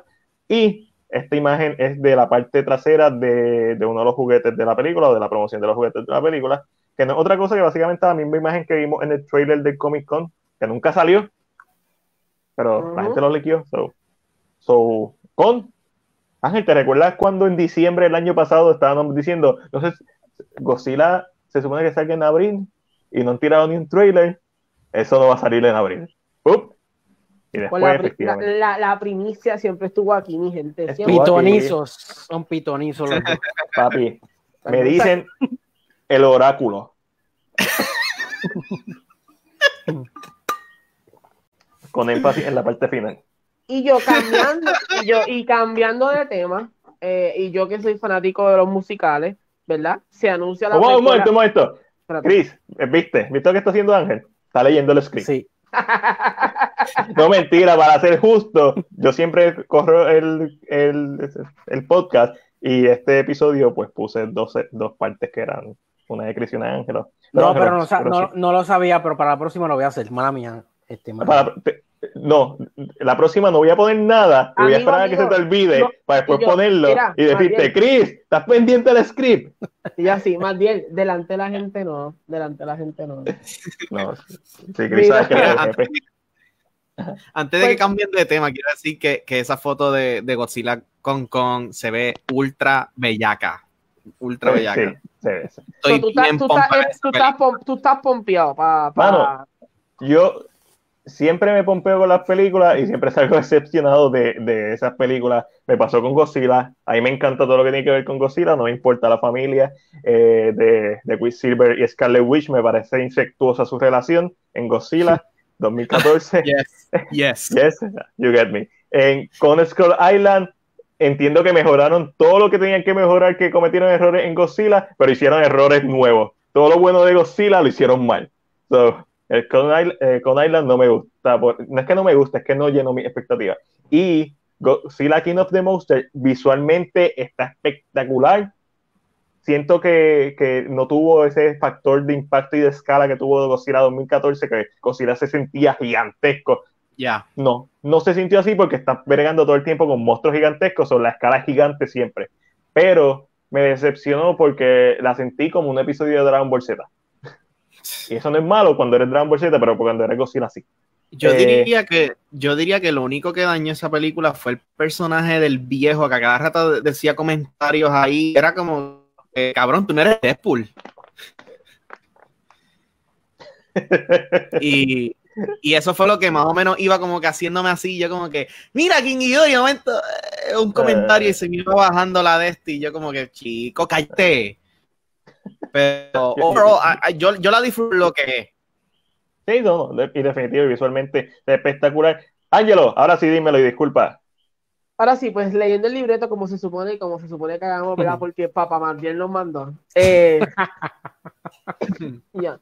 Mac aprueba ese, ese, mensaje. A ver, esto es la prueba, ¿verdad? Qué atrevido eres. Sí, claro. Pero nada, yo que soy fanático de los musicales, y no sé si esto es un musical, porque de verdad que no, no vi, como que el anuncio, pero no sé nada, no sé nada. Eh, pues el, la precuela de Gris encuentra a su director. Eh, la precuela se va a llamar Summer Loving. Si no saben qué va a pasar en la precuela con el título de la película, en verdad que de verdad que no sé dónde está la cabeza de ustedes, mi gente. Pero lo voy a explicar por si acaso. está todo el mundo a la defensiva, la defensiva. Eh, pues mira, el, director. déjame leer el libreto. Dejen quieto, que me estoy saliendo el libreto. El director va a ser Brett Haley, que es conocido por dirigir filmes como All the Right Places o Bright Places. Right. Bright. Bright Places, The Hero y Hearts Beat Loud. Eh, como el título menciona, este filme cubrirá la reunión entre Danny, y Sandy antes de, encontrarse en Rydell High School. Si hay una película. ¿Qué que... espera es esa? No, no, no, no es una película que le debería hacer fake es esta. Uh. Lo pensé, ¿sabes? Que estaba hablando, eh, yo dije, contra, tiene que buscar actores que es, es kind of hard, porque eso fue en un verano y en agosto empezaron en la escuela, las caras no deben cambiar. No, mano. Yo, yo te puedo entender solo, porque el chamaco no es que se parecía, pero tú sabes, tenía ese coquines y pasa por ficha porque todo, Harrison Ford sigue vivo. Eh, interpretó el personaje de, Han Solo en Rise of Skywalker. Rise of Skywalker, no en ah, las películas de Star Wars. Es la primera película de Star Wars de J.J. Abrams, no me interesa. Este, la primera. sí, eh, yo entiendo lo que dices, que lo viste es viejito y al verlo joven, no te no, pero el personaje de Danny Zuko, sí, en Gris sigue siendo un joven. Tú ves Gris y es un joven. Sí. Y, mano, y John Travolta es John Travolta. Tampoco es que John Travolta es como que, ah, John Travolta tiene una cara común. John Travolta es John Travolta. Es como que ese carajo se parece a John Travolta. Exacto. Oye, ¿cuánto, eh, esa película de Grease, eh, cuántos años tiene un Travolta haciéndose de un chamaquito de high school? Él no pasaba, yo siento que él no pasaba de, de, de, de, sus, de sus 30, 25 por ahí. No pasaba. Sigan hablando. Yo Diablo, pero, pero si estaban en high school se supone que tenga 18. No, no, no, pero me, me refiero a que, que yo siento yo pienso que no pasaba de los 25 años cuando grabó la película. Ok. La actriz tenía como 30 y pico de años. Eh, Travolta nació en el 54, Grease se estrenó en el 78, tenía 24, años. ¿Ves? Estuve ahí. Pero, ¿y cuánto tenía Olivia? Ay, no, a nadie le importa, Ángel. Es que, es que lo, mencionó, lo, mencionó Alfonso. ¿Tú no escuchaste a nuestro invitado decir que ella estaba bien? Olivia, Olivia, ¿qué? Olivia, Olivia Newton John. Newton John o John Newton. ¿Cuál, es el me sale, me sale como cantante. Porque es cantante. Sí, esa misma es. Yo otra vuelta canta Tú no te recuerdas de, mira, tú no te recuerdas de physical, physical. No, no. I wanna get physical. Ella, ella, ella es cuatro, uh, seis años mayor que John Travolta. So, tenía 30. Pero, viste, tenía 30 y pico. Sí, no. 30, sí, siendo alguien de 18. Pero normal. normal. Tú no, tú no ves a, lo, a los adolescentes de Netflix. con barba, con, yo, yo, yo, cuando estaba, era adolescente, a, mí me empezaron a salir pelos después de los 18 años. Esto es de ahora, esto es ahora en los 30. Sí, como, como, como, como los de Elite, Elite, que se comen entre todos y tienen 17, 16. Sí, normal. Pero nada, realmente pues, eh, creo que la espero porque es un clásico y pues eh, antes de que toquen Gris para hacerle un reboot o una reimaginación nueva, es mejor que hagan una precuela o algo así. Pero es lo que dice más bien, es bien difícil cuando hagan la película va a sufrir con las críticas de a quien escojan como actores, ¿verdad? Eso va a ser la primera ah, crítica. deben escoger desconocidos, pero incluso escogiendo desconocidos, es, que están, las caras de ellos son tan icónicas o más que la película. So, es como que, mano, está, está apretado. Está, está bien apretado. ¿Y de quién es Gris? ¿A quién le pertenece Gris? ¿A quién tiene los eh, derechos de Gris? Los derechos de Gris, esa pregunta. Los tiene Paramount. Paramount, Paramount los tiene. Está bien. Ya está bien, ya sabemos que va a ser mala, entonces. wow. ya, chique, Pues nada, en el próximo tema, que no sé si me toca a mí. Mira, ustedes saben que a mí me encantó Sonic y Sonic es de Paramount. Y a Quiet Place. Y a Quiet Place, sí. También, ve, usted ve, ustedes. No dan y Transformers. Y Bumblebee, perdón. Bumblebee se deja ver. Bumblebee está decente, actually. Correcto. A mí me gustó. Pero las demás de Transformers no. Y yo nada en otros temas, que no sé si me toca a mí leerlo porque no me dividí. No, no te toca a ti leerlo, pero lo puedes leer. Eh, es un poco largo. Mati, ¿lo puedes leer tú? Claro que sí. Keanu Reeves debuta como escritor de cómic en el cómic Berserker, que es un cómic inspirado en su vida. ¿De qué trata el cómic? El cómic va a tratar de un guerrero inmortal que es un mercenario y está trabajando para Estados Unidos. Son básicamente el biopic de Keanu Reeves más de Olgar. No soy el único que piensa que Keanu Reeves es inmortal y es un fucking vampiro. Me cago en 10. y, ahora, y como no tiene más nada que hacer porque está aburrido de su inmortalidad, dijo, ah, voy a hacer un cómic de mí mismo para que de aquí a 20 años hagan la película protagonizada por mí. Mira, voy a hacer un shout out a mi tía, que, mi tía fue la que me trajo a la mesa ese tema de que Keanu Reeves es un fucking vampiro. Este, Olgi, mira, we called it, este, ya, ya viene por ahí Berserker, básicamente la autobiografía de él. Va, mano, y yo estoy seguro que esto Netflix o alguien lo va a coger rápido, porque es un, va a ser un cómic de 12 volúmenes solamente, y lo va a transformar en una película, pero de que es rápido. Amigo, te estoy diciendo que no ha salido el cómic y ya están hablando de la película con Keanu. Ya le compraron los derechos y todo. Me imagino. Es como Stephen, como Stephen King. a Stephen King le compran todo.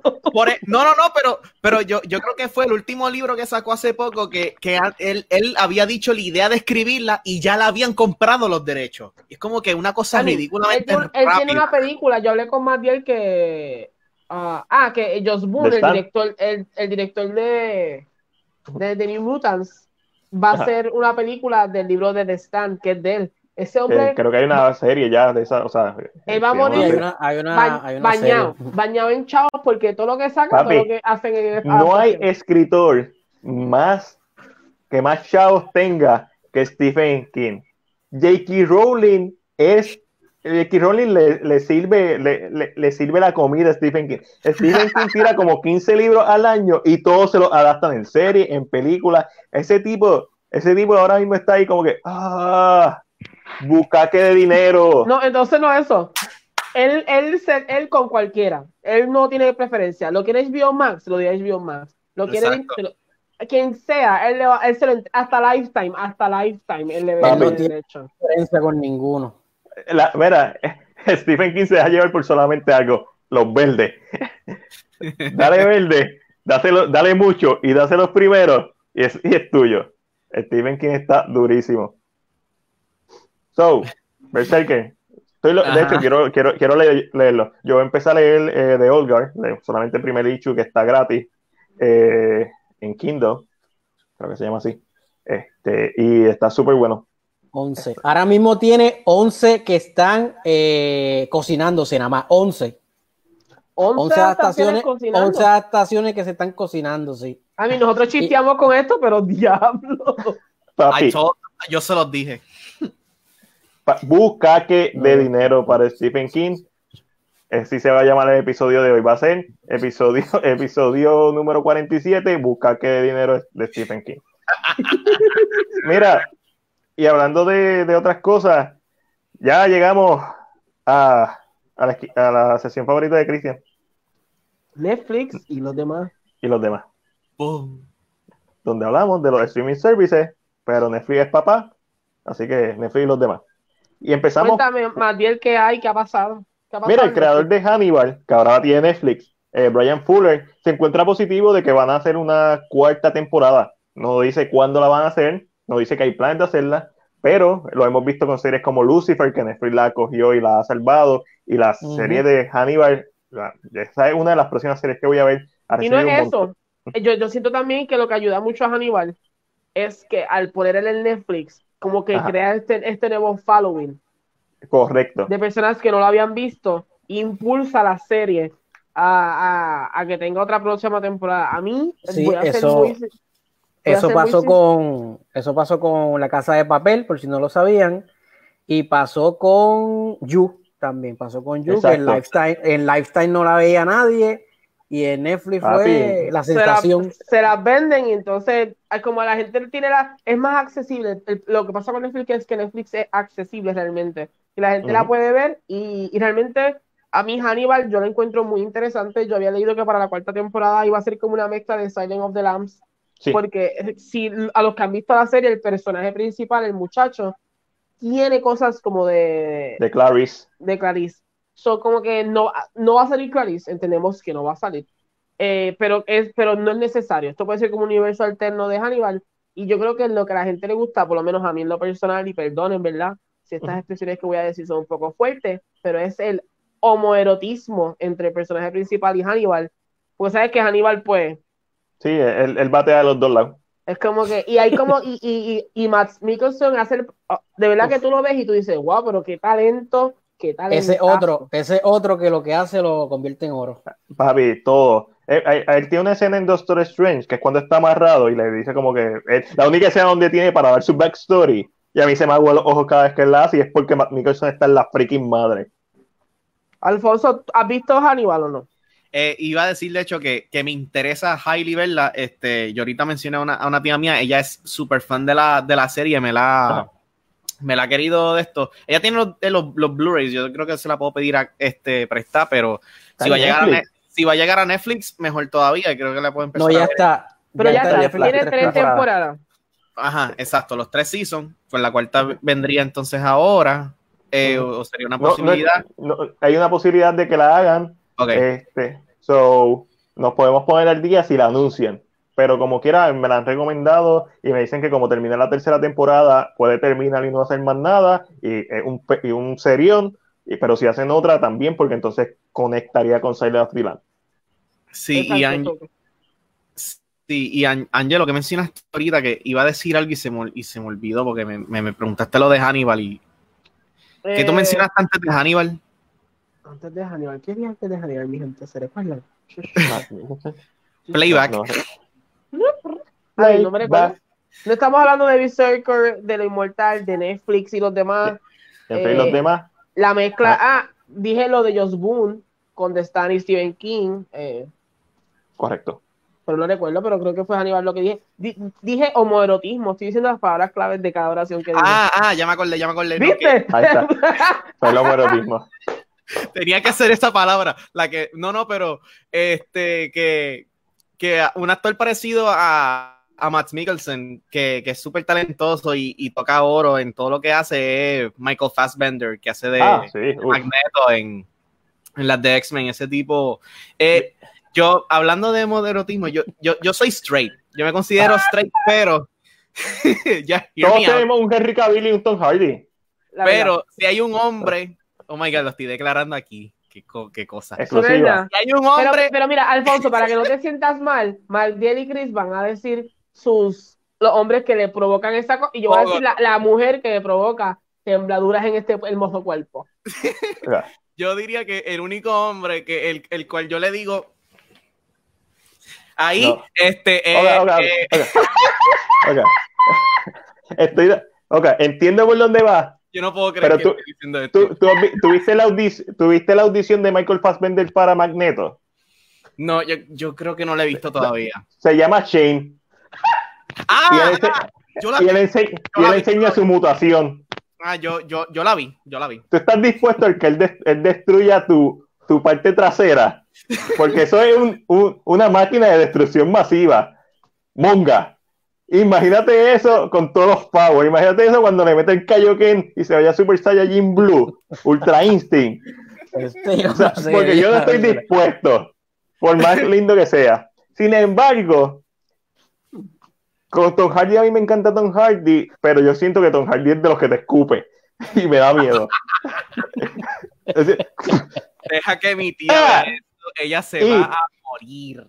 Pero Henry Cavill parece un caballero y Henry Cavill es como que este de hecho, vi estatuas griegas al lado de Henry Cavill, es como que las estatuas griegas se ven bien mierda. Este, Henry Cavill es como este hombre perfecto. So, yo dejaría que Henry Cavill, tú sabes, me manoseara y no sería, y no sería como que abuso. Okay. ¿Tú, quieres que te monte la computadora? Si, si Henry Cavill me monta un Terra, yo lo dejo. Ay, pero sí, he oficialmente, Corillo, he declarado que Michael Fassbender es el macho de que I would go gay. Es tu macho. El mío es Henry Cavill. Chris, ¿cuál es el tuyo? Ahora viene Chris, no, yo soy un macho de pelo en el pecho, a macho alfa, lomo plateado, yo siento ese tipo de, yo siento cosquilleo del trasero cuando veo a X Actor. Yo creo que Leonardo DiCaprio. Leonardo DiCaprio, DiCaprio se nota que se mete un pase de cocaína antes de, so, va a estar bien, no lo va a recordar. Creo que has visto bien Wolfo, de Wall Street. Wall Street. Sí. Oh. Ángel, ¿cuál es tu mujer que...? Para que no se sientan fuera, ¿verdad? Yo tengo dos mujeres que, a mí, yo las veo y, uh, Angelina Jolie y Gillian Anderson. Oh, wow. Sí. Son que, y, y, han notado que son mayores. Son como esas dos mujeres que como que... Es que yo siento que Angelina tiene una presencia como que, que, que lo más seguro es igual de agresiva. Ya, me lo imagino. Pero tiene una presencia que es como que... So, esas son las dos. De verdad, para mí. Tremendo. Pero ya viste, para no, para no te sientas fuera de lugar, aquí nosotros nos, nos a lo que el invitado vaya a decir para que no, eh, para que no quede solo. en casa. se puso bueno. Ahora el podcast siempre se pone bueno después de la, de la, de la hora y media. Eso después, que, después que pasamos las diez y media, aquí que esto arranca y se pone. Yo amo los podcasts de una hora, pero las cosas se ponen buenas después de la hora y media. Dale. O a lo mejor somos nosotros que estamos lentos. Dale, transición.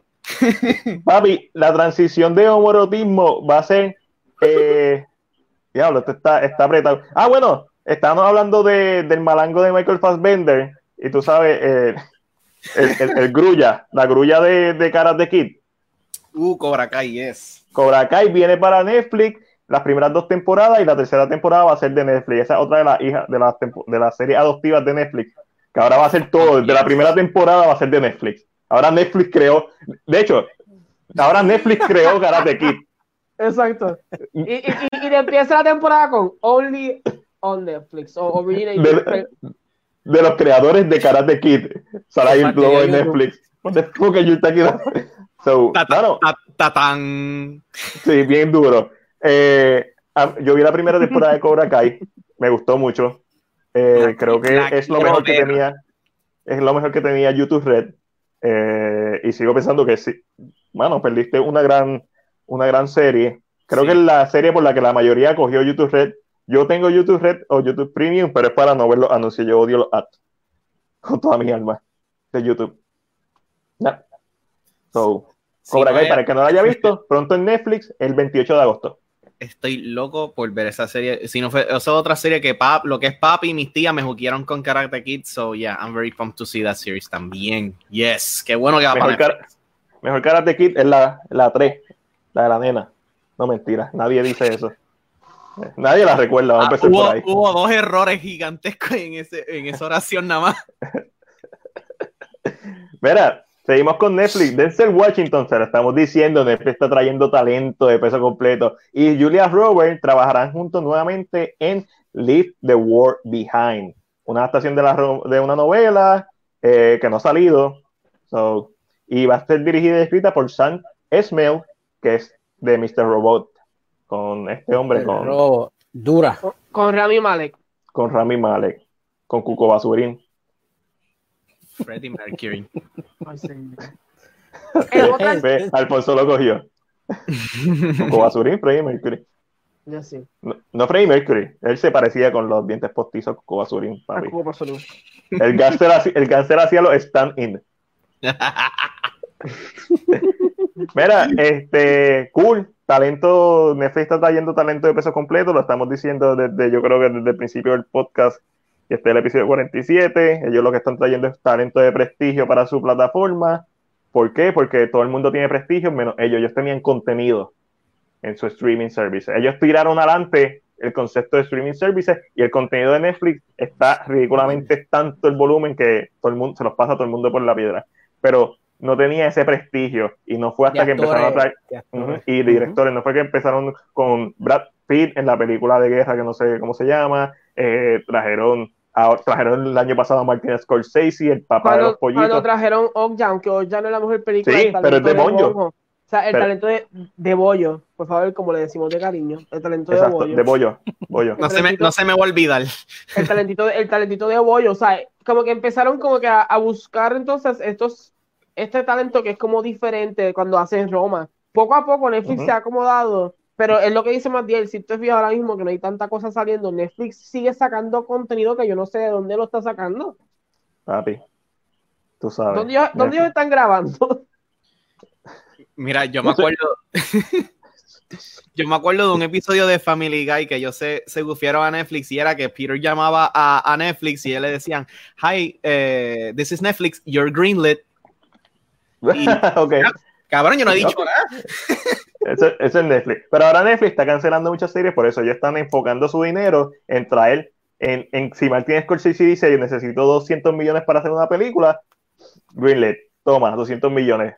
Papá, tráeme el Oscar, tráeme la nominación, prestigio. Por lo menos, exacto. Entonces, creo que esa, creo que esa película de Denzel Washington estaba en un bidding war con muchas con muchas de esto y Netflix fue el que, el que se la ganó.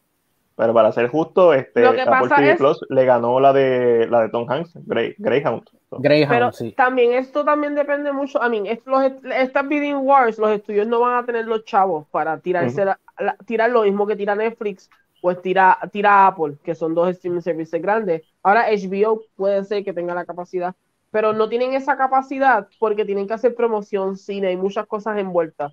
Con Netflix, Netflix dice, pues, te doy todos estos chavos, los usas para la película, lo demás lo me encargo yo, que a mí no me cuesta nada, literalmente hacerlo. yo creo que estos, estos últimos bidding wars, no sé si se han fijado, que ha sido Netflix, Apple, como que los que han estado siempre y le pasan por encima a los demás estudios sin problema alguno.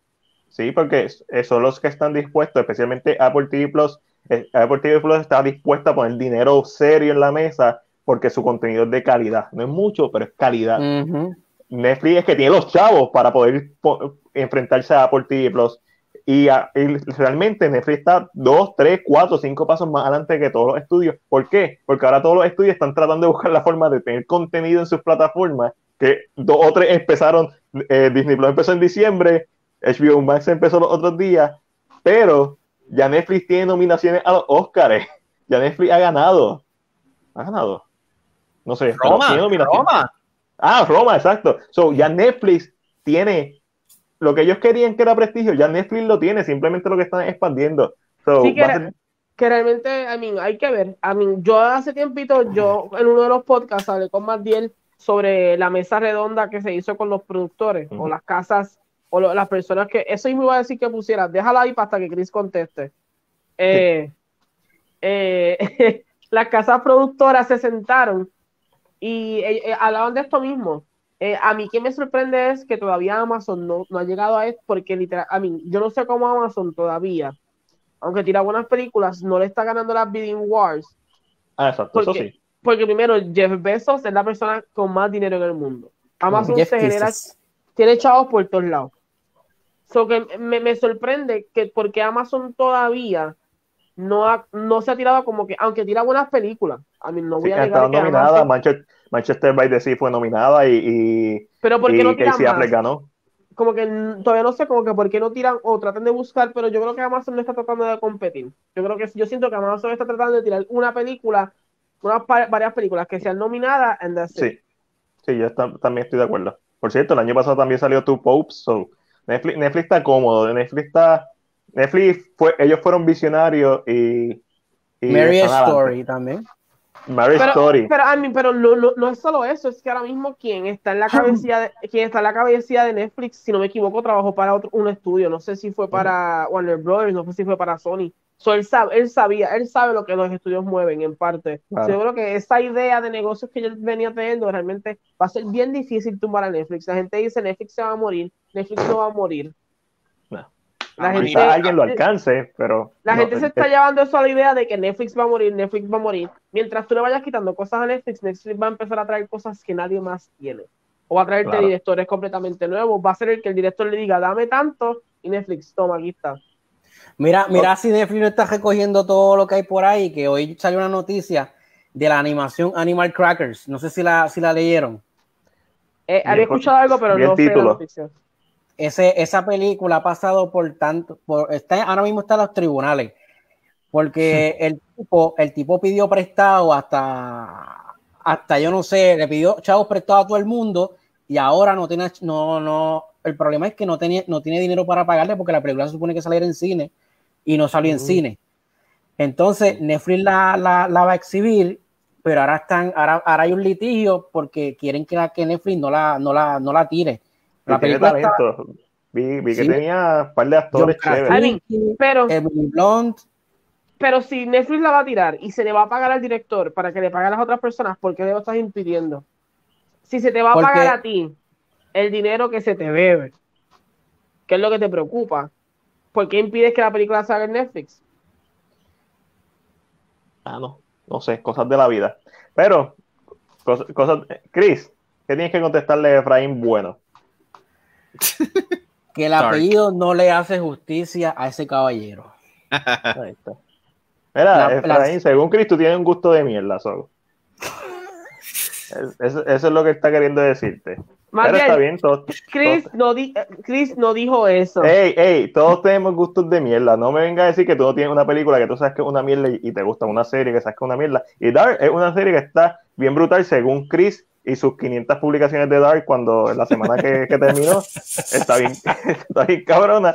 So, ah, esto es como, esto es como cuando, cuando te, te enseñan, te inculcan algo desde pequeño, que lo escuchas y lo escuchas y después estás repitiendo como un zángano la misma cosa. Eh, Dark es buena, para mí Dark es la mejor serie de la historia. Gracias, Chris. No he visto Dark. Para, que, para las personas que quizás me, no están viendo, me estoy hablando en serio. Toda la broma es que Chris vio Dark y le encanta Dark. Y nos le, encanta, le encanta tanto que nos, nos puso. Nos, convenció de que es buena sin verla. No, literalmente la palabra fue nos adoctrinó. Para decir que Dark es la mejor serie del mundo y que es buenísima. Yo no la he visto.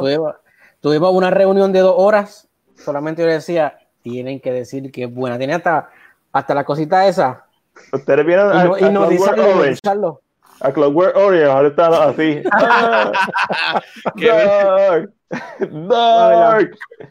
So, ahí está tu respuesta, este, Tito. Bueno, eh, so, y hablando de gente que no tiene todas las producciones del mundo para tirarlas cuando pueden, Disney Plus no va a poder tirar de Falcon and the Winter Soldier en agosto porque no nos terminaron de grabar, porque no ha salido Black Widow y porque Anthony Mackie está hablando mierda.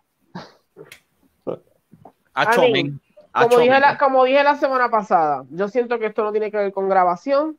Este, yo siento que tiene que ver porque lo que va a pasar en la serie le va a dañar el plan si las películas no han salido.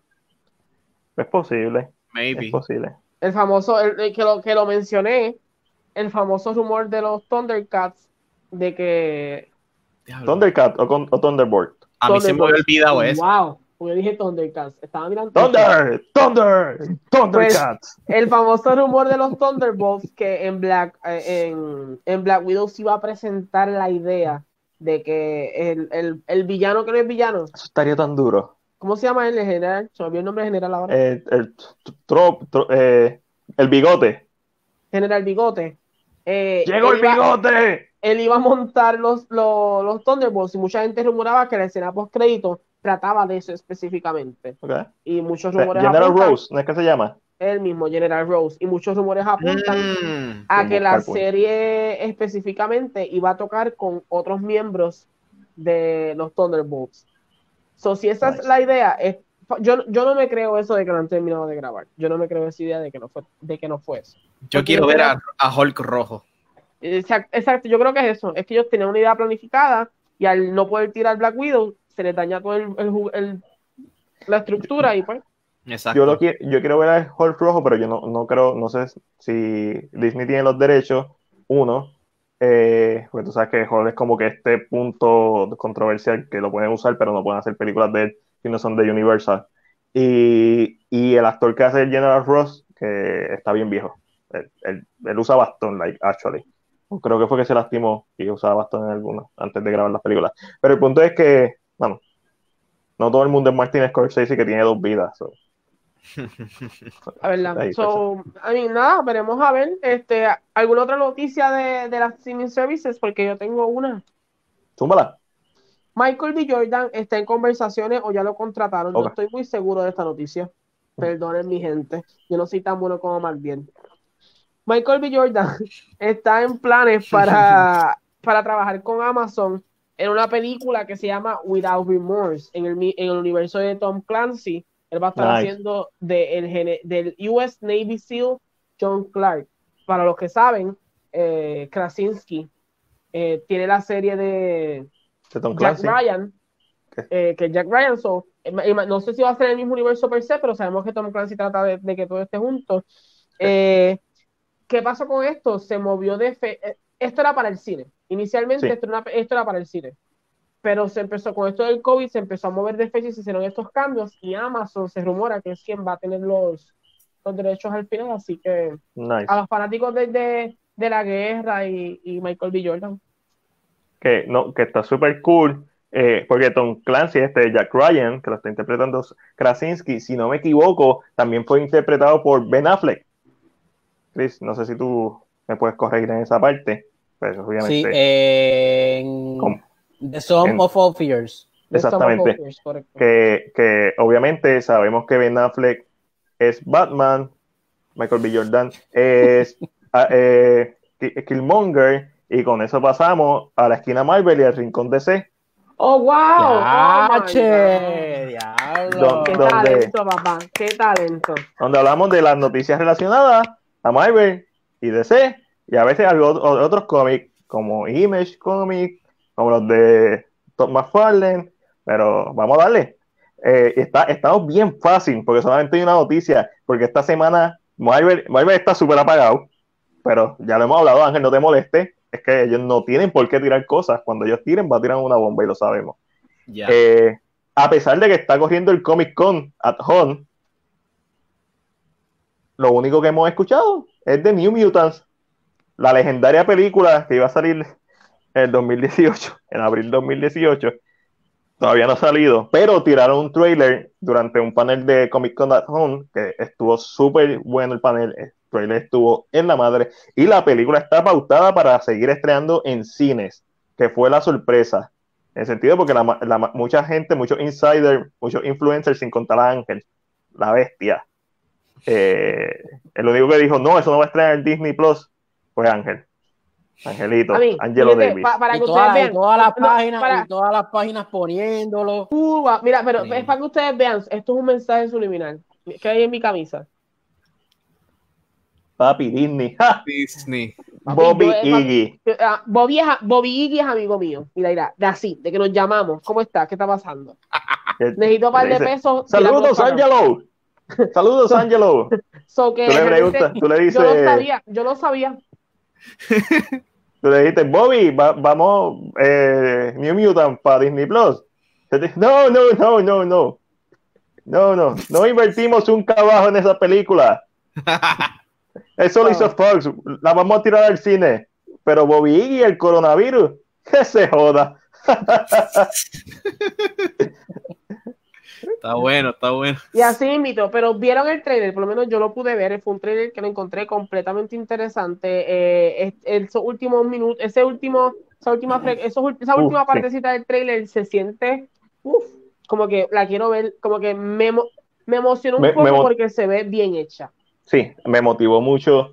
Eh, de hecho, el director tenía planeado una trilogía. Supuestamente, la, obviamente los reshoots nunca se hicieron, sobre la película está tal cual iba a estrenar en 2018. Es un chiste para, nosotros porque, mano, el primer trailer de New Mutant salió en el 2017. Los primeros posters los pusieron en el 2017. Y la jodida película no ha estrenado en el cine. Eh, pero, como dice Bobby Gee, recuerden, las cosas se hacen de dos formas solamente. Se hacen mal o el Disney Way. Pero hablando, ¿verdad? Así de trailers, no sé si tuvieron la oportunidad, y esto tal vez no estaba en libreto, pero. No, no está. Eh, no sé si tuvieron la oportunidad de ver el trailer de Hellstorm, que es la próxima serie que le pertenece a, Marvel, pero se está vendiendo como una serie original de, de Hulu. Eh, Hulu. la va a traer para lo que es el Hulu Win, porque como tiene este vibe de misterio, pues lo que va a hacer. Eh, Hulu Win el famoso Hulu, lo que va a hacer eh, Hulu es tratar de venderla eh, como esta serie más de misterio. El trailer se ve súper interesante.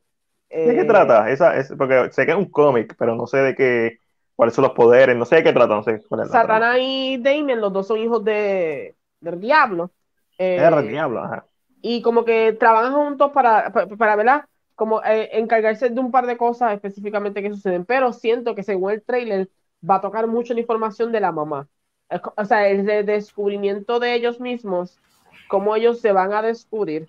Y entonces, cuando, porque la escena es bien, si, cuando veas el, cuando tenga la oportunidad, la señora que sale con el pelo como que bien malo, como si estuviera en un manicomio, es la mamá. Ok, eh, y, eh, ah. parece que ellos están como que descubriéndose, y lógicamente ella es la que le va a decir, bueno, pues porque su papá, pues, esto me tiene un vibe en, base simplemente no en calidad ni nada, simplemente a lo que me estás diciendo que es una premisa así, es por encima. Eh, me tiene un vibe de Constantine mezclado con la serie esta que hubo de X-Men recientemente de los dos hermanos que estaban huyendo, que era con el de Legion. No, no, no Legion, no, es, Dan Steven es Dan Steven. Este, Cloak and Dagger. ¿Ah? Cloak and Dagger. No, no, no, la otra, la otra. La que era sobre una familia que estaban, que el papá cazaba mutantes y sus hijos son mutantes. The Gifted. The Gifted. Tiene la misma idea, pero se ve más como Legion. Los uh. visuales son más de Legion. Tiene más. Eh, que, entiendo que se va, va, a ser así, porque al ser de Hulu, lógicamente, pueden usar entonces eh, tal vez los talentos de FX.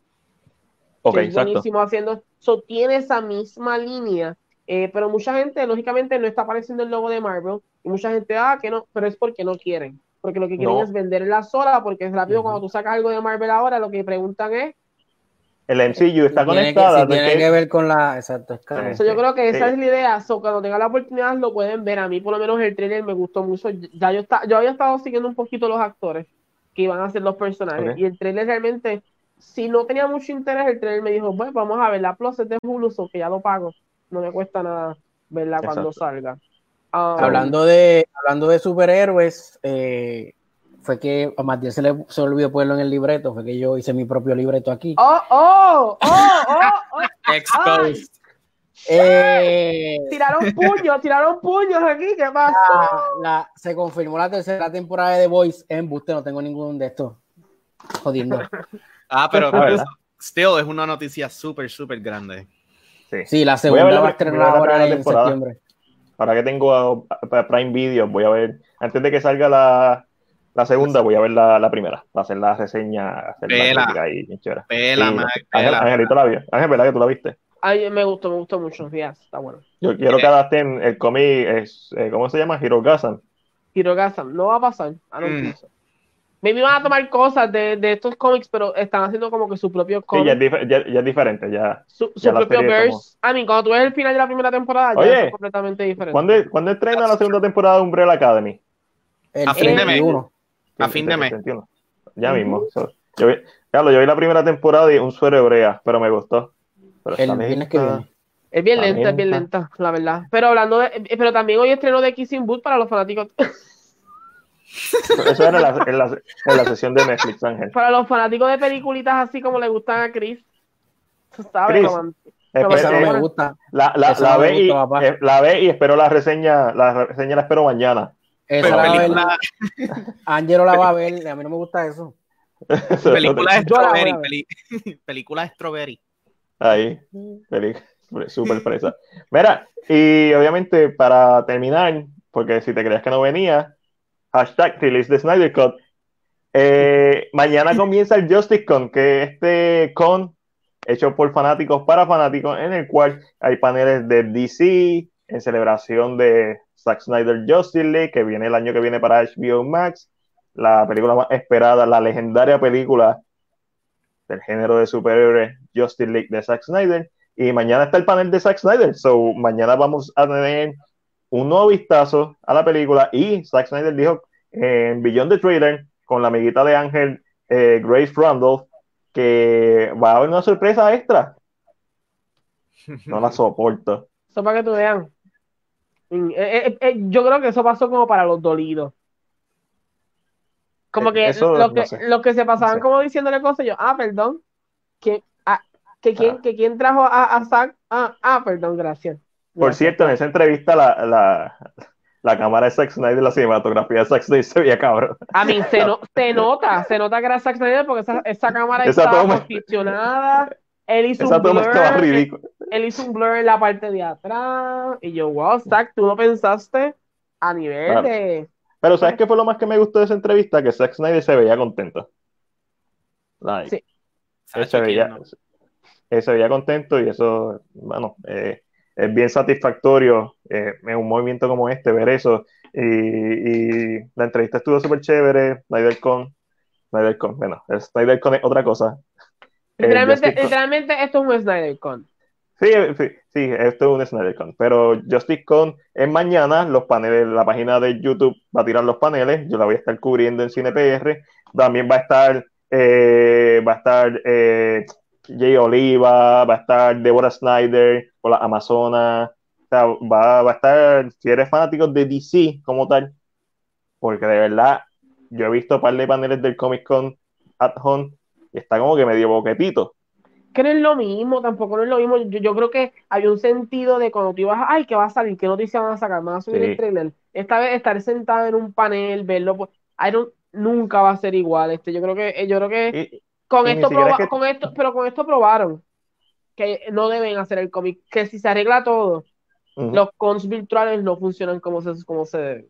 No, e, específicamente si eres un con que eras físico. Porque si es un evento que siempre fue virtual, o que como, como los speedrun, que están en la convención, pero también se transmiten en vivo, esos eventos funcionan porque va a tener los dos públicos. El público que siempre te va a asistir, más el público que siempre que te va a ver eh, online, que te va a ver en YouTube o whatever, donde lo transmitas. Pero un con, específicamente San Diego Comic Con, está medio boquetito y han, y han traído a Charlie Theron, han traído un montón de paneles de, de cómic, Sí, es bien eh, difícil, es que la gente tampoco la hora. Esa, la también, gente que está. también los money makers se salieron porque este eh, Warner Bros. se salió del Comic Con porque ahora ellos tienen su, su Star Justice Con, que es de fanáticos para fanáticos, y, pero también ellos tienen ahora su fandom. Y, y Marvel, no dudes que o tiran el Disney Expo o va a tirar su panel, eventualmente su evento aparte. Yo entiendo que el Disney Expo es quien va a traer. Si trae noticias Marvel, va a ser en el Disney Expo. Que esto, que esto lo, lo vimos también en los videojuegos. Tú sabes, el E3 era donde antes todas las convenciones estaban, ahora Microsoft tiene su de esto. Vamos a hablar claro. Nintendo siempre tiró adelante con el Nintendo Direct, Microsoft, ahora PS, eh, PlayStation tiene su, su, conferencia. y los estudios yo creo que se van a mover mucho a lo virtual, pero siempre va a hacer falta un Comic Con. Es que, es que la experiencia no es la misma. La experiencia jamás va a ser igual. Eh, por más que a la gente le guste ver los videos, por más que la gente pida, ay, porque no los hacen virtuales? Realmente la experiencia no es la misma y se nota, se ve, con esto se sabe, con esto el, el Comic Con, la, la, gerencia notó que no valía la pena. No, a menos que se estén haciendo un billetal, pero lo dudo, a través de streaming, pero lo dudo, nuevamente repito. Bueno, con eso vamos a terminar el episodio de hoy de CinePR presenta el resumen de la semana. Chicos, déjenme un momentito estar hablando aquí con Alfonso.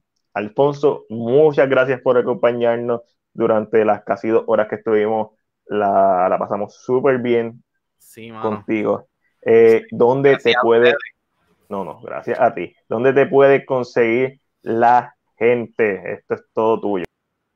Bueno, Gorillo, este, eh, así apareció Alfonso Entertainment. Alfonso Entertainment, así me pueden conseguir en, en, Facebook y YouTube. Entonces, en Instagram, un poquito más complicado. Instagram ponen al underscore Fonso con la Z, importante eh, eh, la Z en, en Fonso, eh, y un 12 romano.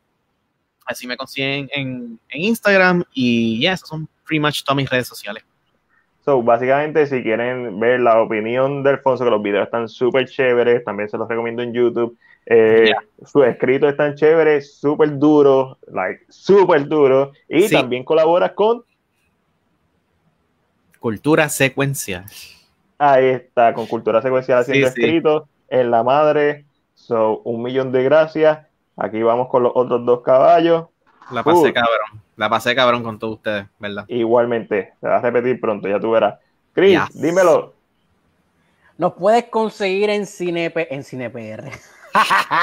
Nos puedes conseguir en, Instagram como arroba PR Cinepr y pendiente que mañana Mac los tiene, los va a tener eh, al día con todo lo de, ¿cómo se llama eso? Fan, el Justice Con. no, fandom es después, Justice Con. Ah, pues Justice Con. Porque se hizo justicia y es Justice League. So, Angelo. bueno, aquí está su.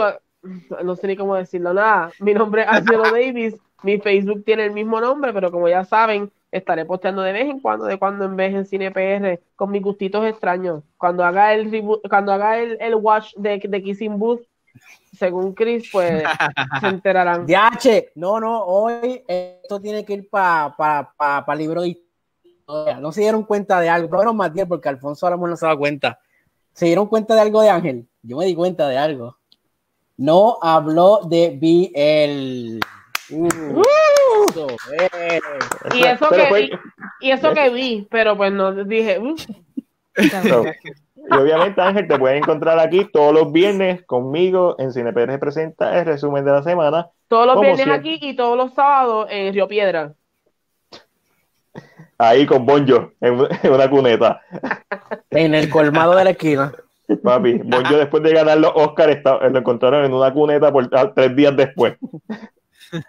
Mira, y obviamente mi nombre es Mac Díaz Rodríguez, ustedes me conocen como Mac de Cine PR, me puedes conseguir junto a este corillo en Facebook, Instagram y YouTube. También tenemos Patreon, además de este podcast que lo grabamos todos los viernes a las 9 de la noche, lo puedes escuchar en Spotify, Anchor, Google Podcast, iTunes, Apple Podcast. Básicamente, si existe un reproductor de podcast, ahí vamos a estar Cine PR en la casa y con eso nos despedimos. Será hasta el viernes que viene.